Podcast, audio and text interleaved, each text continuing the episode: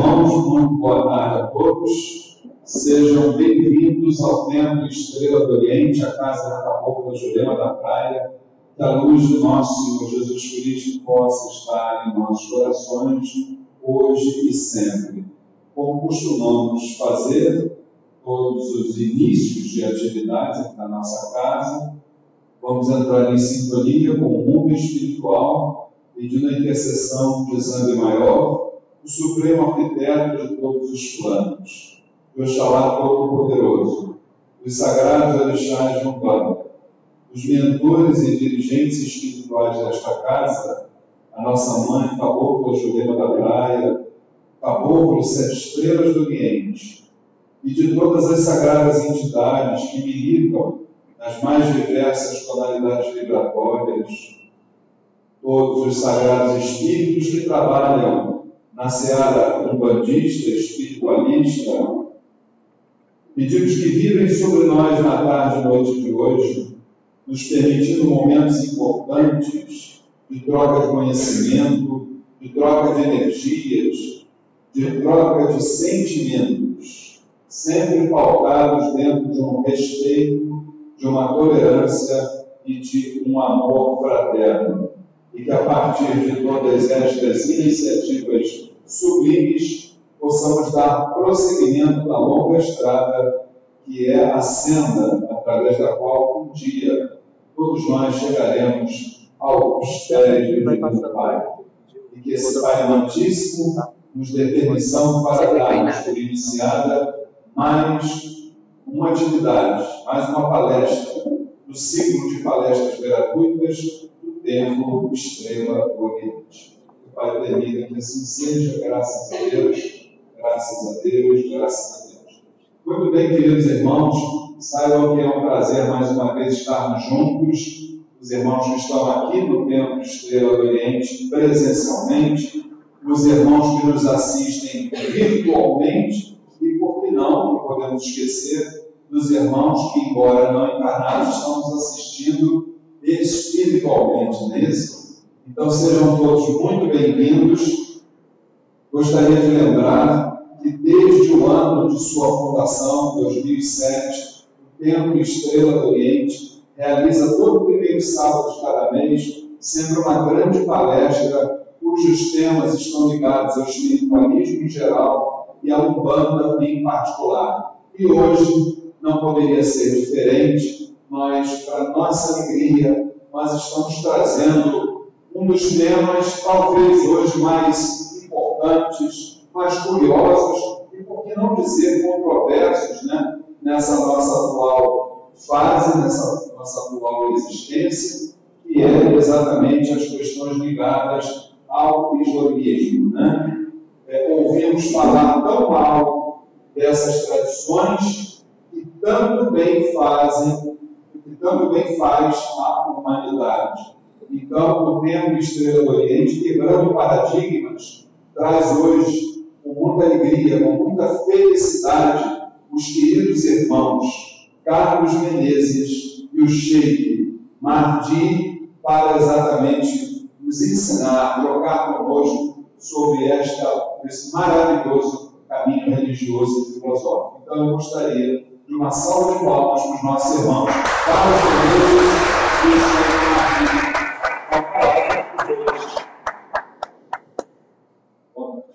Bismillahirrahmanirrahim. Deus que a gente misericordioso. Primeiramente, agradeço a Deus por oportunidade de aqui e nosso irmão Fernando, toda a autoridade da Conselho do Oriente. Com certeza, para nós é altamente significativo, foi exatamente o que você falou. Né? Isso é uma coisa é, midiática, né? hoje está muito na mídia, e o que as pessoas conhecem sobre é o passando na televisão. Então, muito grato, a gente é uma grande alegria de estarmos aqui e a gente poder falar um pouquinho sobre o Islã, né? Que na verdade se passa na, na mídia né? e os muçulmanos, né? Seguidores do Islã, fazem, né? Maus seguidores.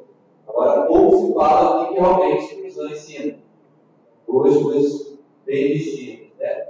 Tem um, uma pessoa famosa que ela falou uma coisa bem interessante. Graças a Deus, primeiro eu conheci o Islã, depois os muçulmanos. Então, para você ver que existe diferenças com relação ao que a religião fala e o que algumas pessoas deturpam no ensinamento. Acho que isso a gente, quando tem, conheço várias pessoas de várias igrejas, eu acho que é, essa má conduta, quando a gente está falando de seres humanos, está presente em várias segmentos, Então, vou falar um pouquinho sobre o Islã, né, o que é essa palavra, o que são os muçulmanos, o que eles acreditam, alguns pontos curiosos e talvez polêmicos, né, porque a gente vai falar da questão da mulher, em relação à questão do terrorismo, acho interessante a gente falar aqui para deixar um pouco claro e o Islã pensa sobre essa situação, né? E falar um pouquinho da criança, principalmente é, as coisas que vocês vão perceber que nos aproximam, ok? Porque é, diferenças, diferenças existem. Aqui não vou estar falando que eu estou falando da verdade, não, existe verdade é de Deus. O que eu quero mostrar para vocês é o que a gente acredita e como é a nossa forma de pensar. Né? E eu acho que o mais interessante disso é a gente tirar proveito de identificar ali os pontos de semelhança, que são muitos. Na verdade, são muitos. A diferença existe, como existe a diferença entre dois irmãos gêmeos, mesma mãe, cada um vai pensar de uma forma, vai acreditar uma coisa, vai até proceder de futebol diferente. Então, é, a gente precisa entender um pouquinho sobre. Então, vamos falar sobre a questão do islamismo. O que é o islamismo? Né? Primeiro, essa palavra Islã, né, ela tem uma, uma palavra em árabe, ela significa submissão a Deus. Então, islamismo é, significa submissão a Deus. Mas quem é esse Deus? É o Deus do muçulmano, o Alá, ou é o Deus? Não. Alá, muitos ouvem falar Alá, o que é Alá? É a palavra de Deus em árabe, simplesmente isso. Então, para a nossa visão, é o mesmo Deus cristianismo e todos os outros que acreditam numa, num ser supremo criador desse mundo. Então, Allah é simplesmente uma palavra em árabe que significa Deus. Islã, islamismo, são aqueles que são submissos a essa, essa figura, a essa divindade que a gente chama de Deus. E o muçulmano? O que é o muçulmano? O muçulmano é o seguidor dessa, dessa religião, né? nome de religião, mas a gente vai ver que é, quando a gente fala que o Islã é religião, a gente delimita muito é, a crença, o que a gente acredita e tudo que está por trás dessa forma de pensar. Então, o muçulmano também tem uma palavra em árabe, que é muslim, que significa aquele que se submete, ou seja, o islamismo é submissão a Deus, e os muçulmanos são aqueles que se submetem a Deus, aqueles que estão ali a, a, acreditam nessa divindade. E baseado em que os muçulmanos, né, livro, qual o livro qual a orientação deles, a gente tem o nosso livro, na verdade, nosso livro que a gente fala é o livro que o muçulmano se apega e ali tem suas orientações. Se chama o Alcorão, né? Também vem uma palavra em árabe, significa, é, é, pode ser traduzido como recitação, né? leitura. Então, o Alcorão é, uma, é o nosso livro. Nosso livro, porque nós seguimos. Porque, na verdade, ele não pertence aos muçulmanos. O muçulmano que fala que o Alcorão é dele, é da religião dele, está mentindo. O Alcorão é um livro para a humanidade. Então, é um livro para vocês, para mim, para qualquer outro que esteja ouvindo.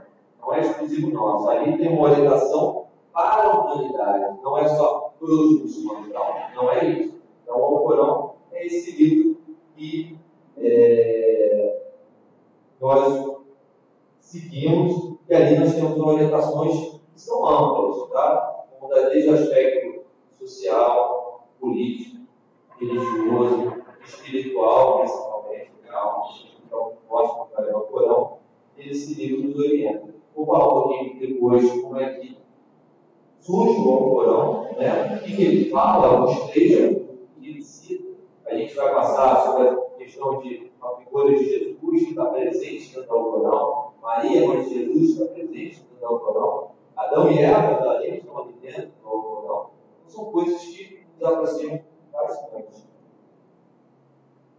Então, o Corão ele foi é, revelado como ele foi escrito, só para vocês entenderem um pouco. Ele, nós acreditamos que foi uma mensagem divina, através do anjo Gabriel, para o profeta Muhammad. Muhammad é o que vocês mais como Maomé, né? a tradução de Maomé. Então, através do anjo Gabriel, o profeta Muhammad, Maomé, recebeu essa mensagem.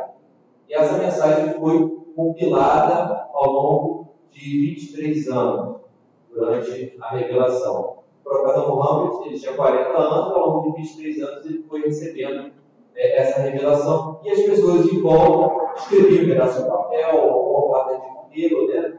É, faziam o registro, além de memorizar, que é uma, um detalhe bem interessante. Né? Muitos, muitas pessoas memorizavam o texto Corão, tanto que hoje é um livro de 114 capítulos, né? e existem pessoas no mundo que sabem do início ao fim memorizado. Então, uma garantia da preservação que foi revelado lá atrás foi o escrito, posteriormente ter sido compilado e as pessoas terem memorizado isso e isso ter sido transmitido ao longo dos tempos até hoje. Então, hoje você tem isso são as pessoas que sabem o Corão do início ao fim memorizado. Então, um pouco da explicação da crença dos muçulmanos. Os muçulmanos acreditam além de Deus. Né? É, profetas como Jesus, Abraão, Moisés, Salomão, você encontra na Bíblia, né? Faz parte da nossa crença. Nós acreditamos que eles existiram como pessoas especiais, trouxeram algum tipo de mensagem para a humanidade, para determinada época, e essa, e essa profecia começa com Adão. Adão surge essa revelação para ele, né? ele é criado, de forma que a gente conhece na Bíblia. Existe a figura da Eva, então o primeiro profeta Adão, você tem vários profetas ao longo dos anos, das gerações.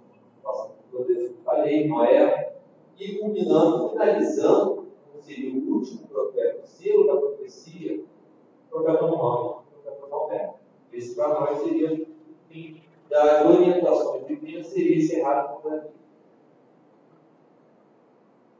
Então, além desse projeto que eu falei, os muçulmanos acreditam que ao longo desse tempo, desde Adão, mais de 124 mil profetas estiveram todos os cantos do mundo.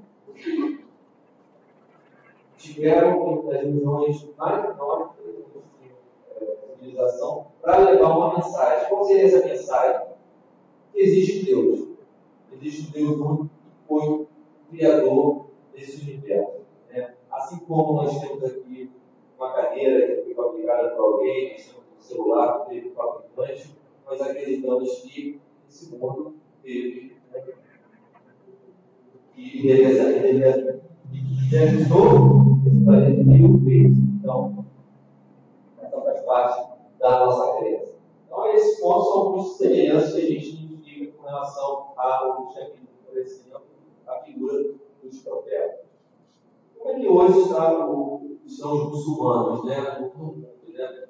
Uma grande é, confusão que as pessoas fazem, que acaba, acaba sendo até curiosa, engraçada, é que sempre associam o muçulmano ao árabe. Né? Fala assim, é um muçulmano, não ele é árabe, ele é irlandês, ele é iraquiano, não. Não é dessa forma. Na verdade, os muçulmanos todos estão distribuídos diversos campos Claro que a origem da mensagem, uma revelação final, começa aqui na do Oriente Médio, né, onde hoje é a Arábia Saudita, e se espalha pelo mundo. Ela se espalhou tanto que hoje os árabes em si representam 15% dos muçulmanos. Ou seja, 15% são árabes, o restante não são árabes, são chineses, japoneses, paquistaneses, indianos, só na Índia tem 100 milhões de muçulmanos, apesar de ser maioria 100 milhões de muçulmanos. O maior país islâmico do mundo não está no Oriente Médio, é a Indonésia, está lá no Oceania. Você tem grandes comunidades muçulmanas na África, inclusive também no Brasil. Então, as pessoas confundem. Islamismo é uma religião. Árabe é uma é, etnia, é um grupo vários países. São coisas distintas. As pessoas têm a misturar. Tanto que às vezes eu estou. Tive até uma situação engraçada com minha esposa com o metrô, né, ela, o papel, e as pessoas olham assim, ah, meu Deus do céu, esse pessoal vem embora, né? Lá, e cuidado dela, ela está sofrendo com isso, esse marido deve ser bravo com ela, deve ser também. As pessoas falam, acho que a gente não vai entender. Depois, sabe, nós somos brasileiros, então é, são coisas distintas. Uma vez a leitura foi entrevistar e foi perguntar qual é a comida típica de vocês. Ó, a minha, eu gosto de feijão, arroz e um bico para tratamento caprichado. Agora, se você perguntar para um muçulmano típico japonês, por exemplo, ele vai falar que gosta de sushi. Então, são coisas diferentes com relação ao Islã e os árabes. Isso é, uma, coisa bem interessante. Você vê a, influência de, de, de, cultural dentro do Islã, porque você vê que é um respeito é, é, sobre a cultura. Né? Existe um respeito sobre a cultura. O Islã não veio para dominar e mudar o idioma, mundo em árabe, não é isso. Ao contrário. Hoje, eu sou brasileiro, já nem, é, nem árabe é, ele é do Irã, é da Pérsia, antiga Pérsia. Então, você tem uma característica culturais presentes vários países dentro do Islã. Vai ver os muçulmanos na África, né? Você trabalha muito com a questão de palavras de cura, né? É, que é uma, uma, uma, forma de você é, purificar pessoas através de recitação do copo d'água, volta. Então, existe uma questão cultural que tem influência, mas a base religiosa é a mesma no Islã. Aproximadamente hoje, um bilhão e meio de muçulmanos. Como eu falei, bem distribuído. Um bilhão. Um bilhão, um bilhão e meio, exatamente. Um bilhão e meio. Quando isso é milhão bilhão? Bilhão. Um bilhão um assim, bilhões de muçulmanos. Bilhão. Bastante gente. Mas a gente vai ver exatamente a questão do mundo também. É, não é algo assim que, por favorável, a gente vai falar sobre essa questão dessa grande quantidade de muçulmanos vezes, grande quantidade não significa qualidade. E a gente vai falar exatamente da questão cristã e muçulmana. É... Então, no Brasil, hoje, a primeira vez que se falou de Islã no Brasil foi na época da escravidão, no Brasil colonial, 1835. Não sei se você já ouviu falar, houve uma revolta chamada Revolta dos Malês, né? escravos, e eles tinham origem eram escravos diferenciados na época, eram regidos dessa forma, porque sabiam ler, escrever, escreviam símbolos diferentes. Na época não sabiam muito bem, mas hoje eles sabem que eles escreviam, eles escreviam Corão em árabe, inclusive dentro dessas aulas, né, tinha um texto do autorão. É o primeiro contato do Brasil com os muçulmanos, é a colonial. Depois disso, dessa revolta, houve uma massacre, mortos, né, e se dispersaram pelo Brasil, vieram para o Rio de Janeiro, mas foram acabando perdendo a, a questão da religiosidade, até porque, para a época do Império, qualquer outra é, religião fora do contexto imperial era uma coisa, é, quase um crime. Então eles foram se perdendo. Então o Islã volta com o quê? Com as imigrações dos sírios e libaneses para o Brasil. Então vem grandes levas, então aí sim a gente tem uma formação islâmica mais forte no Brasil, a partir dessas migrações para cá. Então a gente começa a ter um contato muito grande. Porém, até, posso falar, até o ano 2000, é, ficaram, é, é, a questão do Islã ficou muito presa às comunidades árabes, né? porque elas tinham um pensamento de arabizar, não islamizar, né? de levar mais a cultura árabe do que a religião. Hoje não, de uns 20, 15 anos para cá, já se tem uma visão diferente. Né? Você vê uma grande quantidade de brasileiros, muçulmanos, você vê mesquitas, né, que são os nossos templos de oração, é, os discursos sendo feitos em português, que antes era só em árabe, imagina, um, é, como a igreja católica fazia, era a, era a missa toda em latim, as pessoas entravam, esperavam escutar uma palavra, uma coisa boa e saíam da forma que tinham entrada, sem entender nada. Então, isso mudou. Hoje você tem aí cerca de, no Brasil, falam cerca de um milhão de muçulmanos, é uma controvérsia com relação a esse número, mas aproximadamente isso. 50 mesquitas, né, que são os templos, e cerca de 80 centros islâmicos, são centros islâmicos. São casas, são salas de, de oração, de estudo, que a comunidade se encontra para fazer suas obrigações religiosas e seus eventos também. Então, falar um pouquinho. É, se eu se estiver sendo muito rápido, por favor. Tá? Vamos voltar um pouquinho da história islâmica. Né? Eu falei do Alcorão, que é o livro que a gente usa como orientação, a crença dos profetas. Vários profetas trouxeram a mensagem, inclusive Jesus. A gente vai falar especialmente de Jesus aqui, que é um ponto que chama muita atenção das pessoas. As pessoas desconhecem a questão da importância de Jesus dentro do Islã. Né? Se você lê o Alcorão, ele é mais citado, tem mais citações com o nome de Jesus, filho de Maria, do que o próprio profeta Muhammad. Isso mostra a importância dele dentro da nossa fé. O profeta Muhammad, então, é o, a nossa crença, ele é o último a receber uma mensagem divina falando sobre a questão do Deus único. Ele tinha 40 anos de idade, ele gostava de meditar numa caverna, onde hoje é a Arábia Saudita, e um belo dia ele recebe uma imagem de um anjo, né, que é uma figura também presente dentro do islamismo, que são as figuras dos anjos que a gente vai falar também, e dos gênios, né, que são um outro ser espiritual que está num, num, paralelo ao nosso. Ele recebe essa, essa revelação de que ele estaria, a partir dali, recebendo mensagem como um selo é, profético, ou seja, seria uma mensagem final para a humanidade, fazendo algumas correções com relação às outras mensagens que ao longo do tempo foram se alterando. Então ele vem com uma mensagem, o selo para a humanidade. Ele recebe isso com 40 anos de idade. 23 anos ele recebe mensagens, visitas do anjo Gabriel. É interessante que quando ele recebia essas mensagens, as pessoas falavam que ele tinha ataque epilético, né? as pessoas tentavam denigrir um pouco a questão que era uma doença, algo desse tipo. Mas não, ele recebia é, essa mensagem. É interessante, tem uma passagem quando ele está sobre um camelo no deserto e ele, ele começa a receber essa mensagem divina, ele começa a transpirar bastante e o camelo que ele está sentado começa a riar, como se fosse uma coisa muito pesada em cima dele, né? uma, uma energia muito forte sobre ele. E o camelo arriava. E ele suava muito quando recebia essas mensagens. Então, 40 anos, 23 anos de revelação, só que durante 23 anos de revelação, 12 anos, ele sofre perseguições, muitas perseguições. Os muçulmanos no início foram muito perseguidos na época. Porque levar uma mensagem que existe somente um Deus para uma região que na época era problemática porque eles acreditavam que existiam vários deuses. Para cada dia do ano tinha um Deus. E existia um Deus que era melhor de todos. E ele traz uma mensagem que para a época é um, é um pouco conflitante. Mas como é que você traz uma coisa nova para a gente se nossa família, nossas gerações acreditam em vários deuses? Então ele traz essa mensagem da questão do Deus único. Se você entender e for mais a fundo, né, o que é a figura do Deus único na verdade? Ele tem um sentido.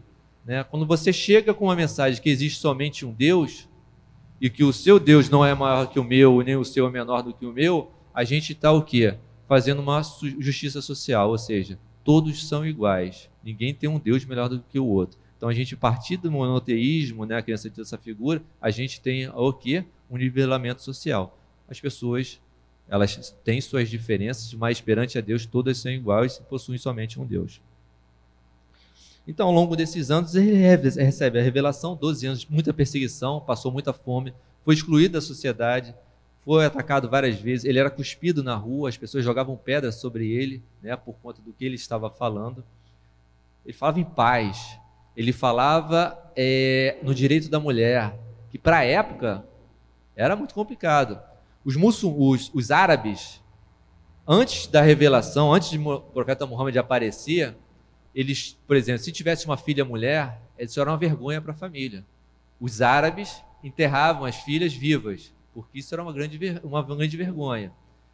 E o profeta Muhammad vem quebrando todo esse paradigma, porque ele traz, ele exalta a questão da figura da mulher, que ao longo da sua bibliografia você vai ver isso muito bem ele tem uma, ele já começa no casamento dele, que ele casa com uma mulher que é mais velha do que ele, né? Isso, ela já vinha de outro casamento, ela casa com ele. Para a época já é uma coisa muito estranha. Até hoje, nosso dia, se um homem novo casa com uma mulher mais velha, as pessoas chamam a atenção das pessoas. Então, para a época, a gente está falando 1.400 anos atrás. Imagina isso. Então ele casa uma mulher que trabalha, é comerciante, é rica. Então, para a questão, para a sociedade da época, era algo assustador, como hoje ainda é, né? Aqui no Brasil, se a gente falar direitos da mulher, a gente está falando aqui em 1960 que ela tem direito a, a votar, a herança, né? Então, é uma coisa muito recente. Então, ele vai trazendo essa mensagem da, da mulher naquela região que tratava muito mal. Então, se você analisar bem a bibliografia do profeta da história islâmica, você vai ver que hoje alguns países que se falam muçulmanos, né, países árabes que é, é, a mulher, você vai ver que está um pouco estranho, porque não, combate, não bate com a história islâmica. Tanto que a descendência do profeta Muhammad, que a paz e a bênção de Deus esteja sobre ele, também gera discussões, porque a descendência dele parte de uma filha mulher. Para a época, não. Quem faria a descendência de uma família, uma geração, é um homem. Né? Hoje, aqui no Brasil, não foge muito, né? Tanto que o homem carrega, tem a questão do, da mulher, quando casa, recebe o nome do, do, do, homem. Isso mudou pouco tempo, mas até então, a mulher casava com o homem, ela tinha que ter o, quase uma marca, né? quase um, documento que ela quase propriedade do homem. Né? Então, ele vem fazendo essa, esse, esse movimento que, para a época, é, choca né? choca bastante. Por isso que a gente fala, se o, o, o profeta Muhammad estivesse hoje aqui em terra, vivo, nosso tempo, ele seria considerado um grande feminista, por conta da defesa da mulher, principalmente na questão da educação, porque quando ele fala que a educação é para todos, todos os homens e todas as mulheres, é obrigação dele. Ele ensinou isso à sua filha, falava para sua filha estudar para poder ensinar. Então ele traz é, muitas mensagens para a época que é muito, é, uma, é, muito forte, uma mudança muito radical para a época, uma, uma, uma, sociedade muito é, que se baseava na guerra. Então ele trazendo essa mensagem de base, ele sofreu perseguições por conta disso. Após esses 23 anos, ele completa o Alcorão e é o livro que hoje, até hoje, nós temos aqui em nossas mãos. É um livro que se manteve ao longo dos tempos tanto que foi ano passado, dois anos atrás, acharam o Corão, o Corão mais antigo, né, até então, e se leu é, é, é, a mesma coisa do que a gente lê hoje, a forma escrita. Né? O Alcorão em árabe é o original, existem as traduções em português, que são interpretações, tá? mas a fonte original ele é o texto original em árabe, que se manteve ao longo desses anos todos.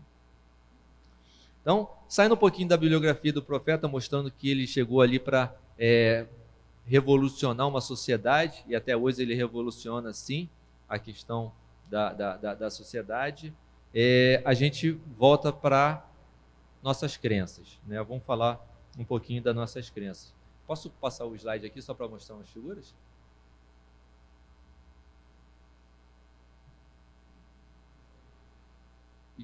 Passa aqui. Obrigado. Vou passar só algumas imagens aqui. É, como eu falei, a gente tem a crença em um Deus único. Falei sobre islamismo. Os adeptos do Islã se chamam os muçulmanos. O Alcorão é esse livro que até hoje a gente tem revelado em árabe, é a fonte original. Existem traduções em português, hoje é acessível, você baixa na internet. Porém, às vezes as pessoas perguntam assim: ah, eu quero entender o Islã, eu quero ler primeiro o Alcorão. Não. A Bíblia é muito mais fácil de leitura, o Alcorão não tão fácil até porque você precisa entender um pouco da questão do contexto histórico para você conseguir entender o Alcorão. Porque senão o que acontece? Você vai pegar o literalismo, vai pegar aquela frase solta e vai falar assim: ó, espera aí, os muçulmanos são violentos ou os muçulmanos é, maltratam as mulheres. Na verdade, você precisa entender o contexto para você saber ali o que, que é a visão islâmica com relação à leitura do Alcorão. Então, ele está separado de uma forma não cronológica, tá? então já dificulta um pouco mais a leitura. Então é importante conhecer um pouco da história islâmica para você entender o contexto de alguns trechos do Alcorão. Não está passando aqui.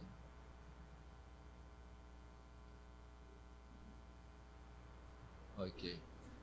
Ah, tá ok, desculpa. Isso é um mapa só para representar hoje quantos muçulmanos estão espalhados no mundo, né? Você tem grande concentração aqui no Oriente Médio, Ásia, maiores, o maior país islâmico está aqui, África, aqui no norte da África. Estados Unidos, você tem Europa e Brasil. E engraçado aqui no Brasil, da América do Sul, Guiana tem uma grande concentração de muçulmanos. Tá? Falei um pouco das instituições do Islã, o profeta Muhammad, que as pessoas conhecem como Maomé.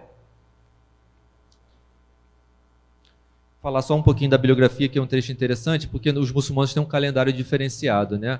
A gente tem um calendário, o cristianismo começa do, da, do, do é, ano zero, referência a Cristo. A gente tem uma referência do nosso calendário, que hoje a gente está em torno de 1438, que é referente exatamente a um período que, por conta dessas perseguições que o profeta Muhammad sofreu, o que, que ele teve que fazer? Ele teve que sair da cidade que ele estava, né, que era Meca. A gente vai falar de Meca um pouquinho, que a gente vai falar de oração, porque os muçulmanos rezam sempre por uma oração, o que, é a Kaaba, a Pedra Negra. Então, ele sai daqui e foge para essa cidade Medina, por conta das perseguições que ele sofria. Interessante que quando ele foge para essa cidade aqui, Medina, as pessoas o recebem, é formado o primeiro governo islâmico. E lá tem judeus, cristãos, pagãos, todos juntos. Essa visão de que o Islã é extremista, a história mostra o contrário. Porque a partir do momento que ele vai para Medina, as outras religiões elas permanecem ali, ao respeito. A liberdade religiosa deles, os juízes que julgam os cristãos, eles são, ficam ali, estão no espaço. Estão sob o que? A, a, a, responsabilidade dos muçulmanos, inclusive, defender esses povos. Então, quando se forma o primeiro Estado Islâmico, né? Vamos falar Estado Islâmico, está tão em moda na televisão, né? Aquele grupo terrorista, mas o verdadeiro, que a televisão não mostra, foi isso aqui, começa nessa cidade aqui em Medina, onde todas as pessoas de várias religiões estão ali sob a proteção dos muçulmanos. Então, hoje, esse Estado Islâmico que está aí na televisão, midiático, que gosta de fazer filmes absurdos, contradiz totalmente a história islâmica. Contradiz tanto a história islâmica, o terrorismo hoje, que fala em nome de Allah, fala em nome de Deus, fala em nome de muçulmanos, que a crença, a maior crença nossa é a questão da justiça. Justiça, com certeza, é um dos maiores símbolos da crença do Islã. No Islã não existe diferença de classe social, não existe o rico, não existe diferença. Claro que numa sociedade vai ter aquela pessoa que vai ter, uma, vai ter mais dinheiro, mais riqueza material, né? vai ter uma pessoa que vai ter. Mas o Islã, de uma certa forma, ela faz o que? Uma redistribuição financeira, porque a gente tem alguns tributos que nós pagamos, como o zakat, o rums, que são obrigações de um muçulmano, não de pagar para uma igreja, para um padre, não. A gente tem obrigações ao longo de um ano de pegar aquilo que sobrou financeiramente, a gente redistribuir para os mais necessitados. Então o Islã vem com essa visão de justiça social, de você distribuir a riqueza para as pessoas. Não é só para os muçulmanos, para a sociedade. Eu estou falando que eu vou distribuir riqueza para a sociedade. Há uma visão da justiça social para as pessoas. E o profeta Muhammad, a base de Deus sobre ele, falou uma coisa: os seres humanos são como dentes de um pente, ou seja, estão todos nivelados, independente se é homem, se é mulher, negro, branco, amarelo, são todos iguais. Isso no último sermão dele antes de morrer, ele fez questão de falar exatamente sobre isso, sobre a igualdade das pessoas, independente de, de origem, se é árabe, não árabe, branco, amarelo, o que for, são todos seres humanos, são todos iguais perante a Deus. Desculpa. Como eu falei, a revelação do Alcorão vem através dos anjos. Então, os muçulmanos acreditam em anjos. Existe essa figura dentro da crença islâmica. É uma criação divina, é um ser que foi criado da luz. É, diferente da leitura bíblica, né, ele não tem livre-arbítrio, ou seja, ele não decide o que ele vai fazer. Os anjos foram criados para seguir orientações divinas, eles são executores. Tanto que a gente teve o anjo Gabriel, que revelou o Corão, a gente tem outros, Micael, tem o Israel, que é o anjo da morte, é o anjo que aparece para a gente para retirar a nossa alma. eles são executores de obra, ordens. Essa é a visão que nós temos com relação aos anjos. E o mais famoso, o anjo Gabriel. Porém, ainda dentro dessa criação divina, né, tem, nós temos os seres humanos, criados a partir de Adão, os anjos a partir das luzes, nós temos as, as figuras dos gênios, né, que são seres diferentes dos anjos. Eles são feitos de fogo, é uma criação divina, são semelhantes aos seres humanos no aspecto do livre-arbítrio, ou são seres que vivem numa dimensão paralela, eles estão aqui, tem, tem é, é, gênios cristãos, católicos, evangélicos, tem, são que nem os seres humanos, tem várias tendências religiosas. Então, é uma vida paralela à nossa. Tanto que é, a questão do, do, do, do, do é, do que a gente chama do, do diabo, que desobedeceu a Deus, que seduziu Adão e Eva. Talvez essa história seja mais fácil de associar. Né? Adão e Eva estão no paraíso, essa também é uma leitura é, do Alcorão, mas aparece um ser que sussurra para que eles comam do fruto que Deus proibiu. Então, essa figura para nós é uma divergência, porque uh, o cristianismo fala de, de um anjo, né, um anjo caído. A gente faz uma leitura que é um gênio, porque ele teve livre-arbítrio, ele influenciou Adão e Eva a errarem a comerem do fruto proibido. Então, essa é uma figura do gênio. E engraçado na questão de Adão e Eva, né, na história revelada no Alcorão, a culpa não é da mulher ou do homem, a culpa por comer o fruto é responsabilidade dos dois. Então há uma leitura de que lá atrás, na criação, quando Adão e Eva comem do fruto proibido, a responsabilidade ali não foi da mulher nem do homem, mas dos dois, das duas pessoas. Então, os gênios são figuras que a gente não consegue ver, né? A palavra, a palavra significa isso, jeans, gênio mais conhecida é, na história da literatura árabe, é, desenhos de Disney, você vai ver muito o gênio da lâmpada, né? Aquela figura que a gente esfrega a lâmpada, sai. É um desenho animado, mas que é um. Talvez acham, uma, consiga visualizar de uma forma melhor. Então, existe essa vida paralela ao nosso lado, tem livre-arbítrio. Os muçulmanos em si não têm muito contato com esses gênios, tá? Porque alguns deles a gente não consegue identificar se são bons ou ruins.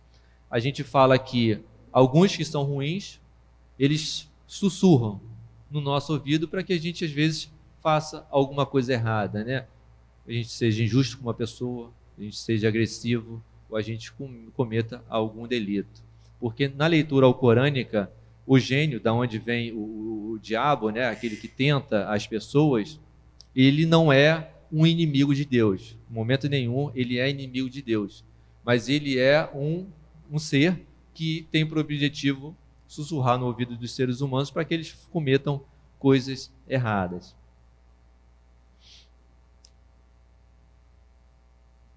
Então, essa é uma figura da questão dos gênios.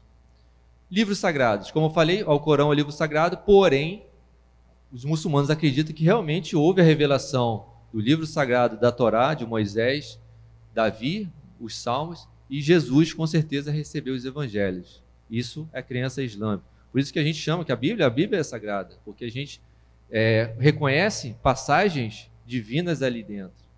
Então há de se respeitar, com certeza, inclusive nas formações é, religiosas, na forma de um, de um sher, né, que é um, como fosse um padre islâmico, o sher, eles estudam a leitura da Bíblia para há uma forma de você adquirir conhecimento.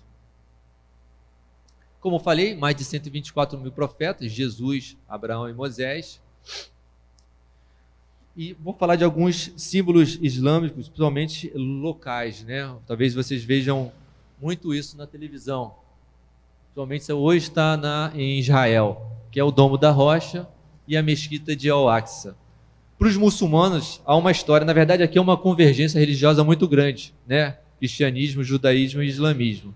Para os muçulmanos, há uma história com relação a um milagre. O profeta estava lá na Arábia Saudita, aqui a gente está falando de hoje, Israel. É, ele foi, ele teve um milagre que ele subiu num cavalo alado, ele chegou até esse local. a esplanada que hoje é das Mesquitas, a esplanada da Mesquita Al-Aqsa. E aqui ele subiu aos céus. Exatamente aqui, o Domo da Rocha, onde você tem uma grande rocha embaixo dessa cúpula. E a partir daqui, ele subiu aos céus e é a primeira vez que ele teve, ele encontrou os outros profetas, encontrou Moisés, encontrou Jesus nesse, nesse milagre que aconteceu. E a partir dessa revelação, desse contato com Deus, que Deus ordena que os muçulmanos precisam rezar cinco vezes ao dia.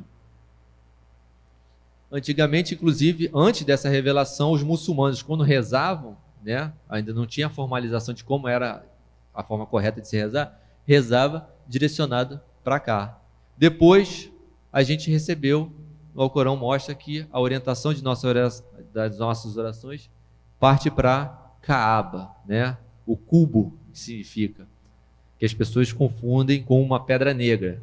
Kaaba, na verdade, é a primeira construção que nós acreditamos que foi feita para Deus. Seria a primeira mexida, o primeiro local de oração, construído por Adão e reconstruído depois pelo profeta Abraão com seu filho Ismael. Então, hoje a Kaaba, que na verdade ela aqui ela é oca, na verdade ela tem uma porta. Antigamente os muçulmanos eram tão poucos que rezavam aqui dentro. Hoje rezam do lado de fora. Ela é o nosso Qibla, ou seja, a orientação. Quando o muçulmano ele vai rezar, ele procura na bússola, hoje aplicativo no iPhone, onde está para poder se direcionar. E quando você está aqui em volta, né, você está diante dela e, e ela tem o, ela é confundida também pedra negra porque num dos cantos dela, numa das arestas dessa daqui, existe uma pedra, né, um fragmento de pedra negra. Na verdade, ela era branca. A história fala que para sinalizar onde seria construído esse local, Deus manda uma pedra, uma pedra do paraíso. Então a gente acredita que numa dessas esquinas existe, está lá até hoje, as pessoas tocam. Ela hoje é preta, antigamente ela era branca, falam que ela ficou preta e tantas pessoas tocarem e, e, e, e por conta dos pecados das pessoas que tocaram, ela escureceu. Então até hoje ela está aqui. Essa aqui é a porta da Caaba, onde é a entrada dela. Ela está ali como representação dessa história. É um pano negro que cobre a Caaba, na verdade ela é feita de tijolo. E interessante que aqui a gente tem algumas situações é, históricas, né? É, a gente tem um, um, local que se chama é, o canto de Abraão, de Ismael, onde Ismael morou. A gente tem uma fonte de água que, desde a época, 1400 atrás, essa fonte de água jorra. A história fala que ela jorrou a primeira vez nos pés de Ismael, filho de Abraão. Se chama fonte de Zanzã. Até hoje ela jorra e as pessoas bebem a água dela. Então, uma das obrigações dos muçulmanos, uma vez na vida, se tiver condições financeiras, é visitar esse local, a Kaaba. Desde que você tenha saúde e condições. Isso é um dos pilares dos muçulmanos. Eu queria só mostrar um vídeo só para ilustrar um pouco a questão da, da Kaaba.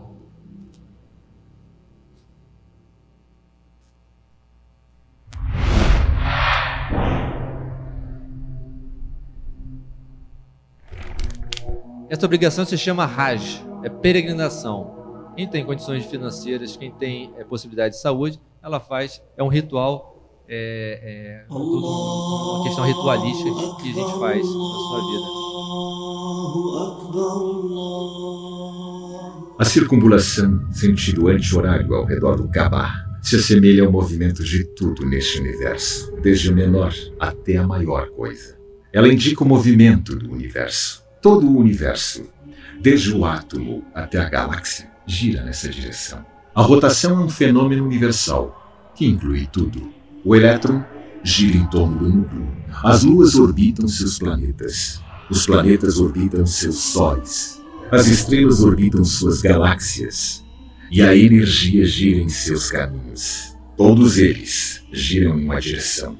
Exatamente como a forma com que os peregrinos muçulmanos circumambulam o Kaaba é o símbolo da natureza do universo que Deus criou. Circumbulação é a natureza que Deus, o único, inclusive, criou neste universo. Quando o ritmo de vida acelera, à medida que correr atrás de dinheiro, taxas de câmbio e as necessidades físicas, a alma começa a sentir fome e o humano se esquece de sua humanidade. No entanto, o indicador de necessidades não lhe dá a chance de respirar. Seu coração se tornou um pedaço de músculo para bombear o sangue. E quanto aos sentimentos, espiritualidades, o dólar esmaga tudo isso. Independentemente do número de vezes que você já ouviu alguém dizendo você precisa de um período de férias, mas você não pode parar. Você pode se transformar em um obcecado ou uma roda dentada na máquina gigante da vida. Neste momento, é preciso lembrar o outro lado de si mesmo, sua alma. O ser humano precisa esquecer o mundo e lembrar-se de seu Criador. Ele precisa esquecer as causas e lembrar-se do originador de causas. Ele precisa recuperar sua humanidade não contaminada que Deus criou. Ele precisa lembrar-se de sua principal batalha com Satanás. Ele precisa libertar-se das cadeias pesadas do materialismo, contas bancárias e impostos. Ele precisa se tornar humano novamente, como criado por Deus, sem marcas, cicatrizes ou deformidades que a vida pode ter deixado dentro de cada um de nós. Raj é uma série de rituais simbólicos realizados por muçulmanos para responder ao comando de Deus. É uma época onde os muçulmanos se reúnem em Meca, vindos de todos os lugares da Terra. Você pode encontrar o africano com o asiático, o americano com o russo, o árabe com o índio, o branco com o negro. Milhões de línguas se mantêm a proferir uma expressão, Labaik, Allahumma Labaik, que significa, ó oh Deus, Aqui estou a seu serviço. Aqui estou. É a unidade da humanidade, sobre a bandeira do único Senhor, longe do barulho, da cobiça, luxúria e lutas. A roupa dos muçulmanos naquele dia é a expressão sincera de abandonar as distrações do mundo e dedicar-se a Deus Todo-Poderoso. É um pano branco puro que os seres humanos colocarão para cobrir-se sem qualquer outra coisa, como eles nasceram. Então, eles atingem o objetivo de modéstia e tiram o propósito de se gabar e mostrar-se com modas. Admissão a Deus precisa remover todos os meios de se gabar, a arrogância e os ornamentos. O que é realmente surpreendente é que o pano branco é o mesmo tipo de cobertura definido e usado por qualquer pessoa que queira dar a margem de abstinência e evitar os prazeres mundanos, mesmo pelos não muslins. Neste aspecto sublime, todos os muçulmanos se unem. Você não seria maçã para diferenciar seu príncipe do humilde trabalhador, ou rico de pobres.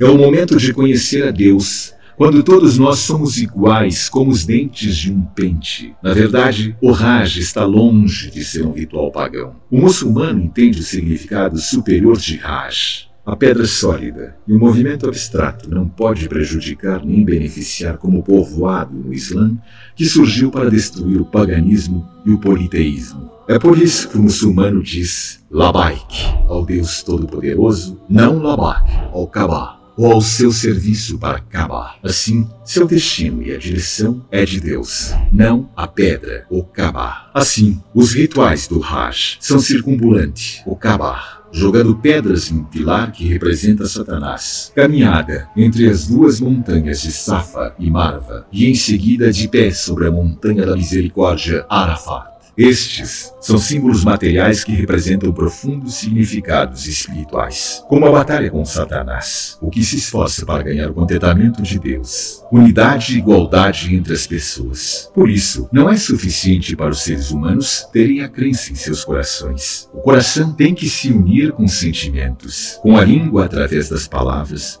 e com os órgãos por meio das ações de representar sua total submissão a Allah. É o maior encontro anual no mundo dos crentes no conceito de submissão a Allah. É o aspecto em que todos os muçulmanos são iguais, independentemente do tipo de carros que andam ou seus cargos, para que seus corações sejam purificados e seus espíritos sejam refinados. Então, se você realizar o Hajj corretamente, o ditado pelo profeta Muhammad, a paz esteja com ele, será aplicável a você quando ele disse: Quem executa Hajj para o prazer de Deus, Allah, e não fazer o mal, ou pecados, então voltarei após Hajj livre de todos os pecados, como se eu fosse nascer de novo.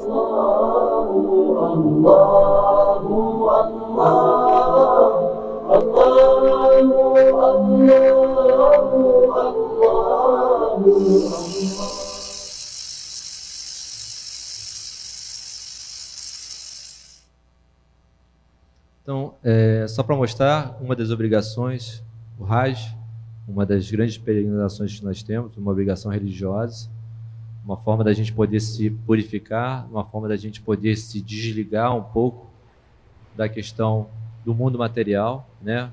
A questão da roupa branca tem um grande significado, significado de desapego. Quando a gente vai para o Raj, são só duas peças, dois panos brancos, todos, todos, engenheiro, médico, pedreiro, não há distinção. Africano, brasileiro, asiático, todo mundo com a mesma roupa, todo mundo com o mesmo sentimento, né? Que a gente acredita que quando a gente volta de lá é como se a gente tivesse nascido novamente, puro, livre de nossos pecados.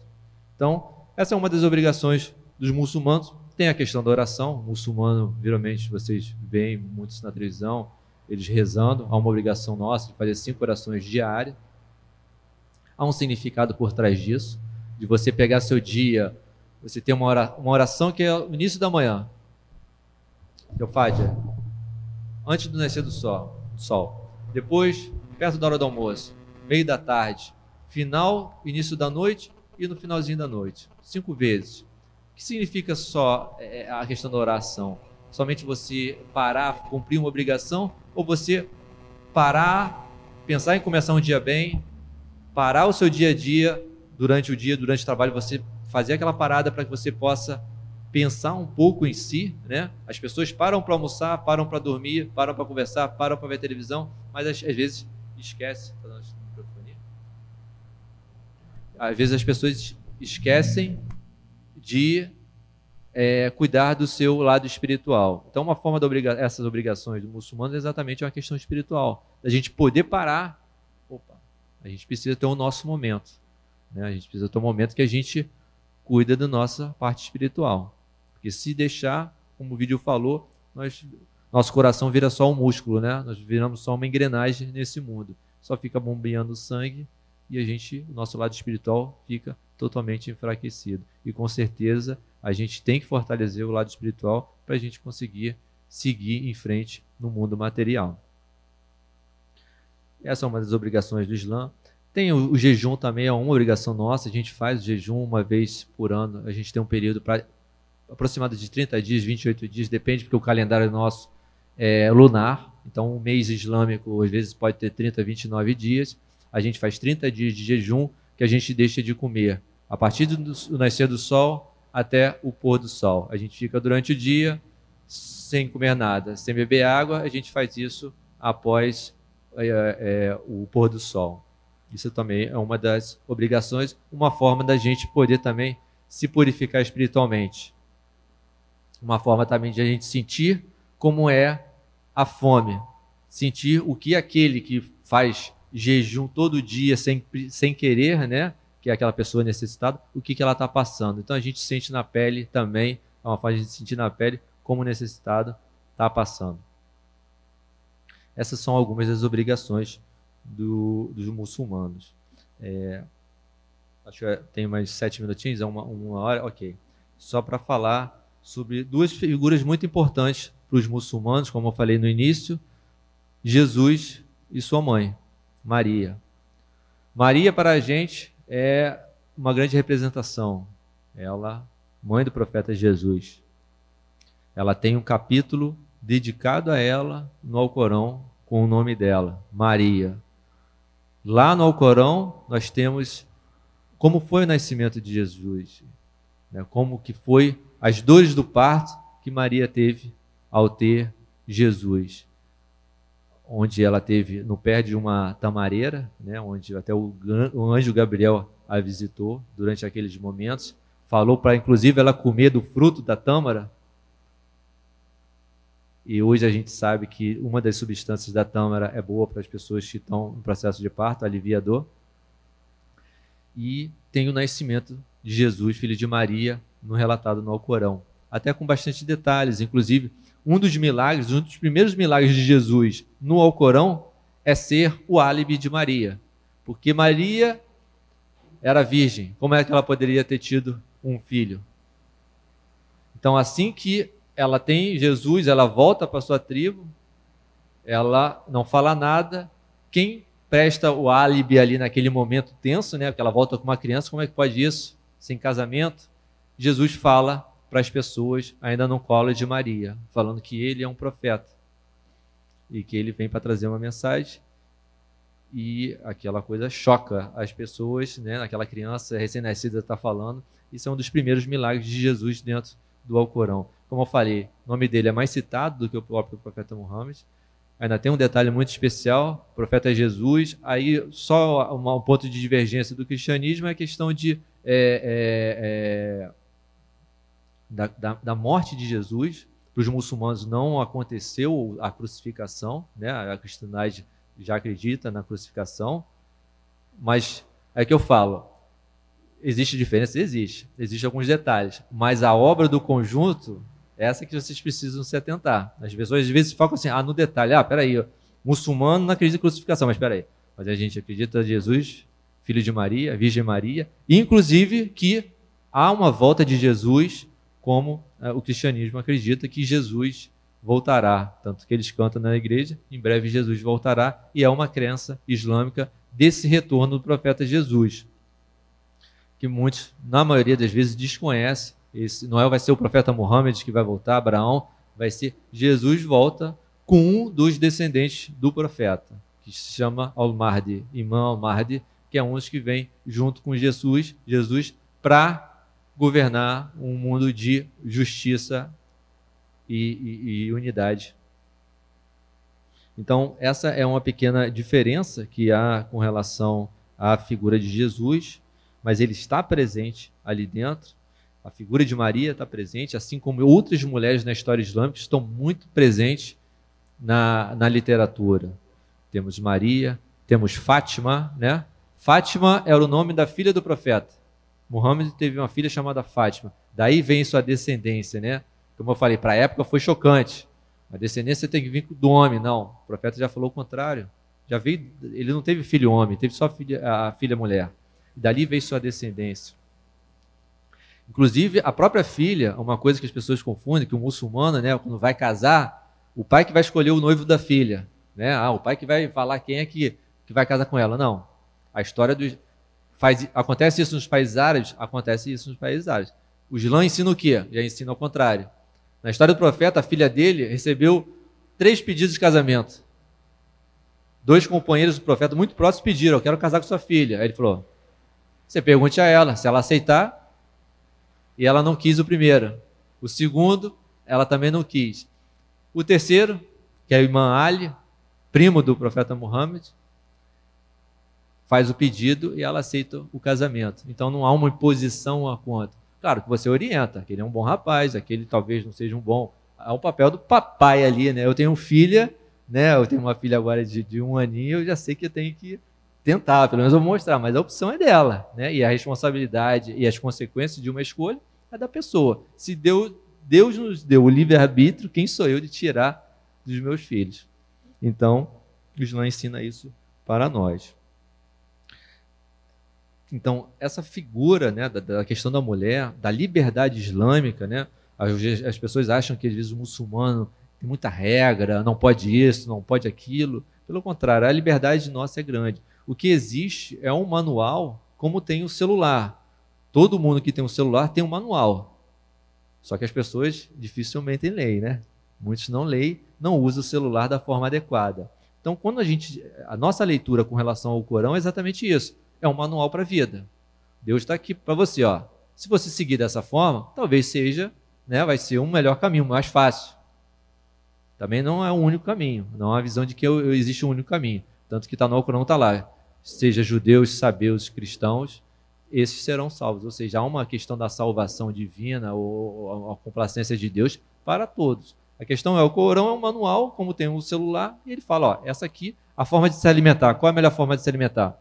Evita isso, não pode, isso, não tem problema. Então há uma orientação com relação a isso. Então o Islã, na verdade, como religião, extrapola a religião. A religião limita um pouco. É mais um modo de vida do que uma religião em si. E tem questão social, da liberdade, da questão da alimentação, da questão espiritual, do relacionamento social. Então, a, a, abrange várias áreas. Por isso que às vezes fala que o muçulmano não tem liberdade. Na verdade, a gente tem formas de pensar em diversas áreas que o Corão abrange, Deus, através do Corão, abrange é, é essa questão. Alimentação, carne de porco, a gente é uma, é uma das questões que a gente não se alimenta, né?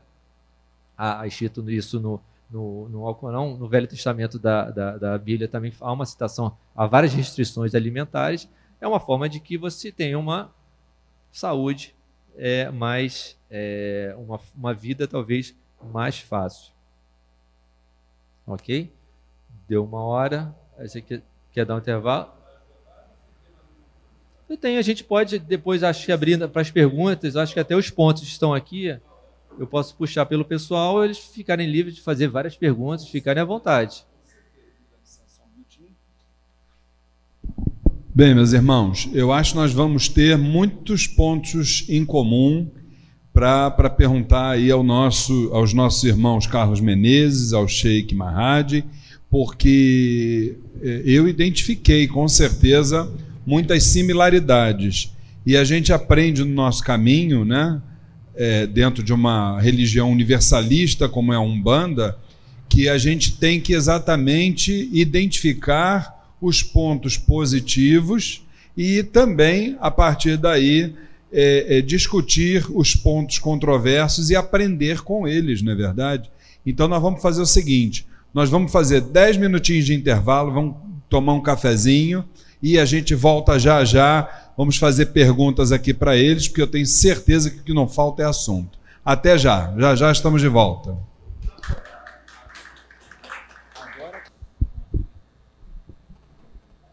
Muito bem, voltando então aqui, queridos irmãos, queria lembrar que a nossa palestra do mês de novembro, até pedir a vocês para lembrar que dia será de novembro, primeiro sábado, vocês que estão bem de muito melhor de cabeça do que eu. Nossa palestra terá como tema a Umbanda na dia 5 de novembro. A Umbanda na identidade nacional. A palestrante será nossa irmã socióloga Roberta Damasco. Então, dia 5 de novembro. E agora voltamos aqui para o segundo tempo das nossas considerações até perguntar, Carlos, tem alguma coisa que queira acrescentar? Já posso entrar na, nas perguntas. Tem problema, pode ver à vontade. Pode falar à vontade, sem problema.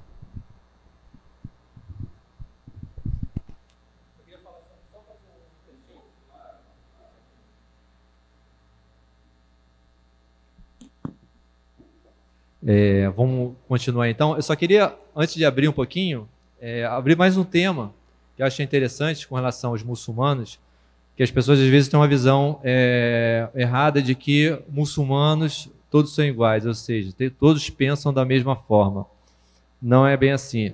Existem dentro do Islã é, formas de pensar diferentes. Vocês ouvem muito, talvez na televisão, falar que existem sunitas e xiitas no mundo, né? E xiita, aqui, pelo menos aqui no Brasil, é um termo, né? O cara é xiita, o cara é um pouco perigoso. Não sei se é comum, né? Mas, infelizmente, é, existe associação ao xiita, até por conta de, é, é, de uma forma pejorativa. Existem formas de pensar. Então, existem esses dois grandes grupos dentro do Islã: xiitas e sunitas. Nós representamos aqui no Rio de Janeiro, através do Centro Cultural Romano 100, a comunidade muçulmana xiita do estado do Rio de Janeiro. Os xiitas no mundo hoje representam cerca de 25% dos muçulmanos. Hoje nós somos é, parte, né?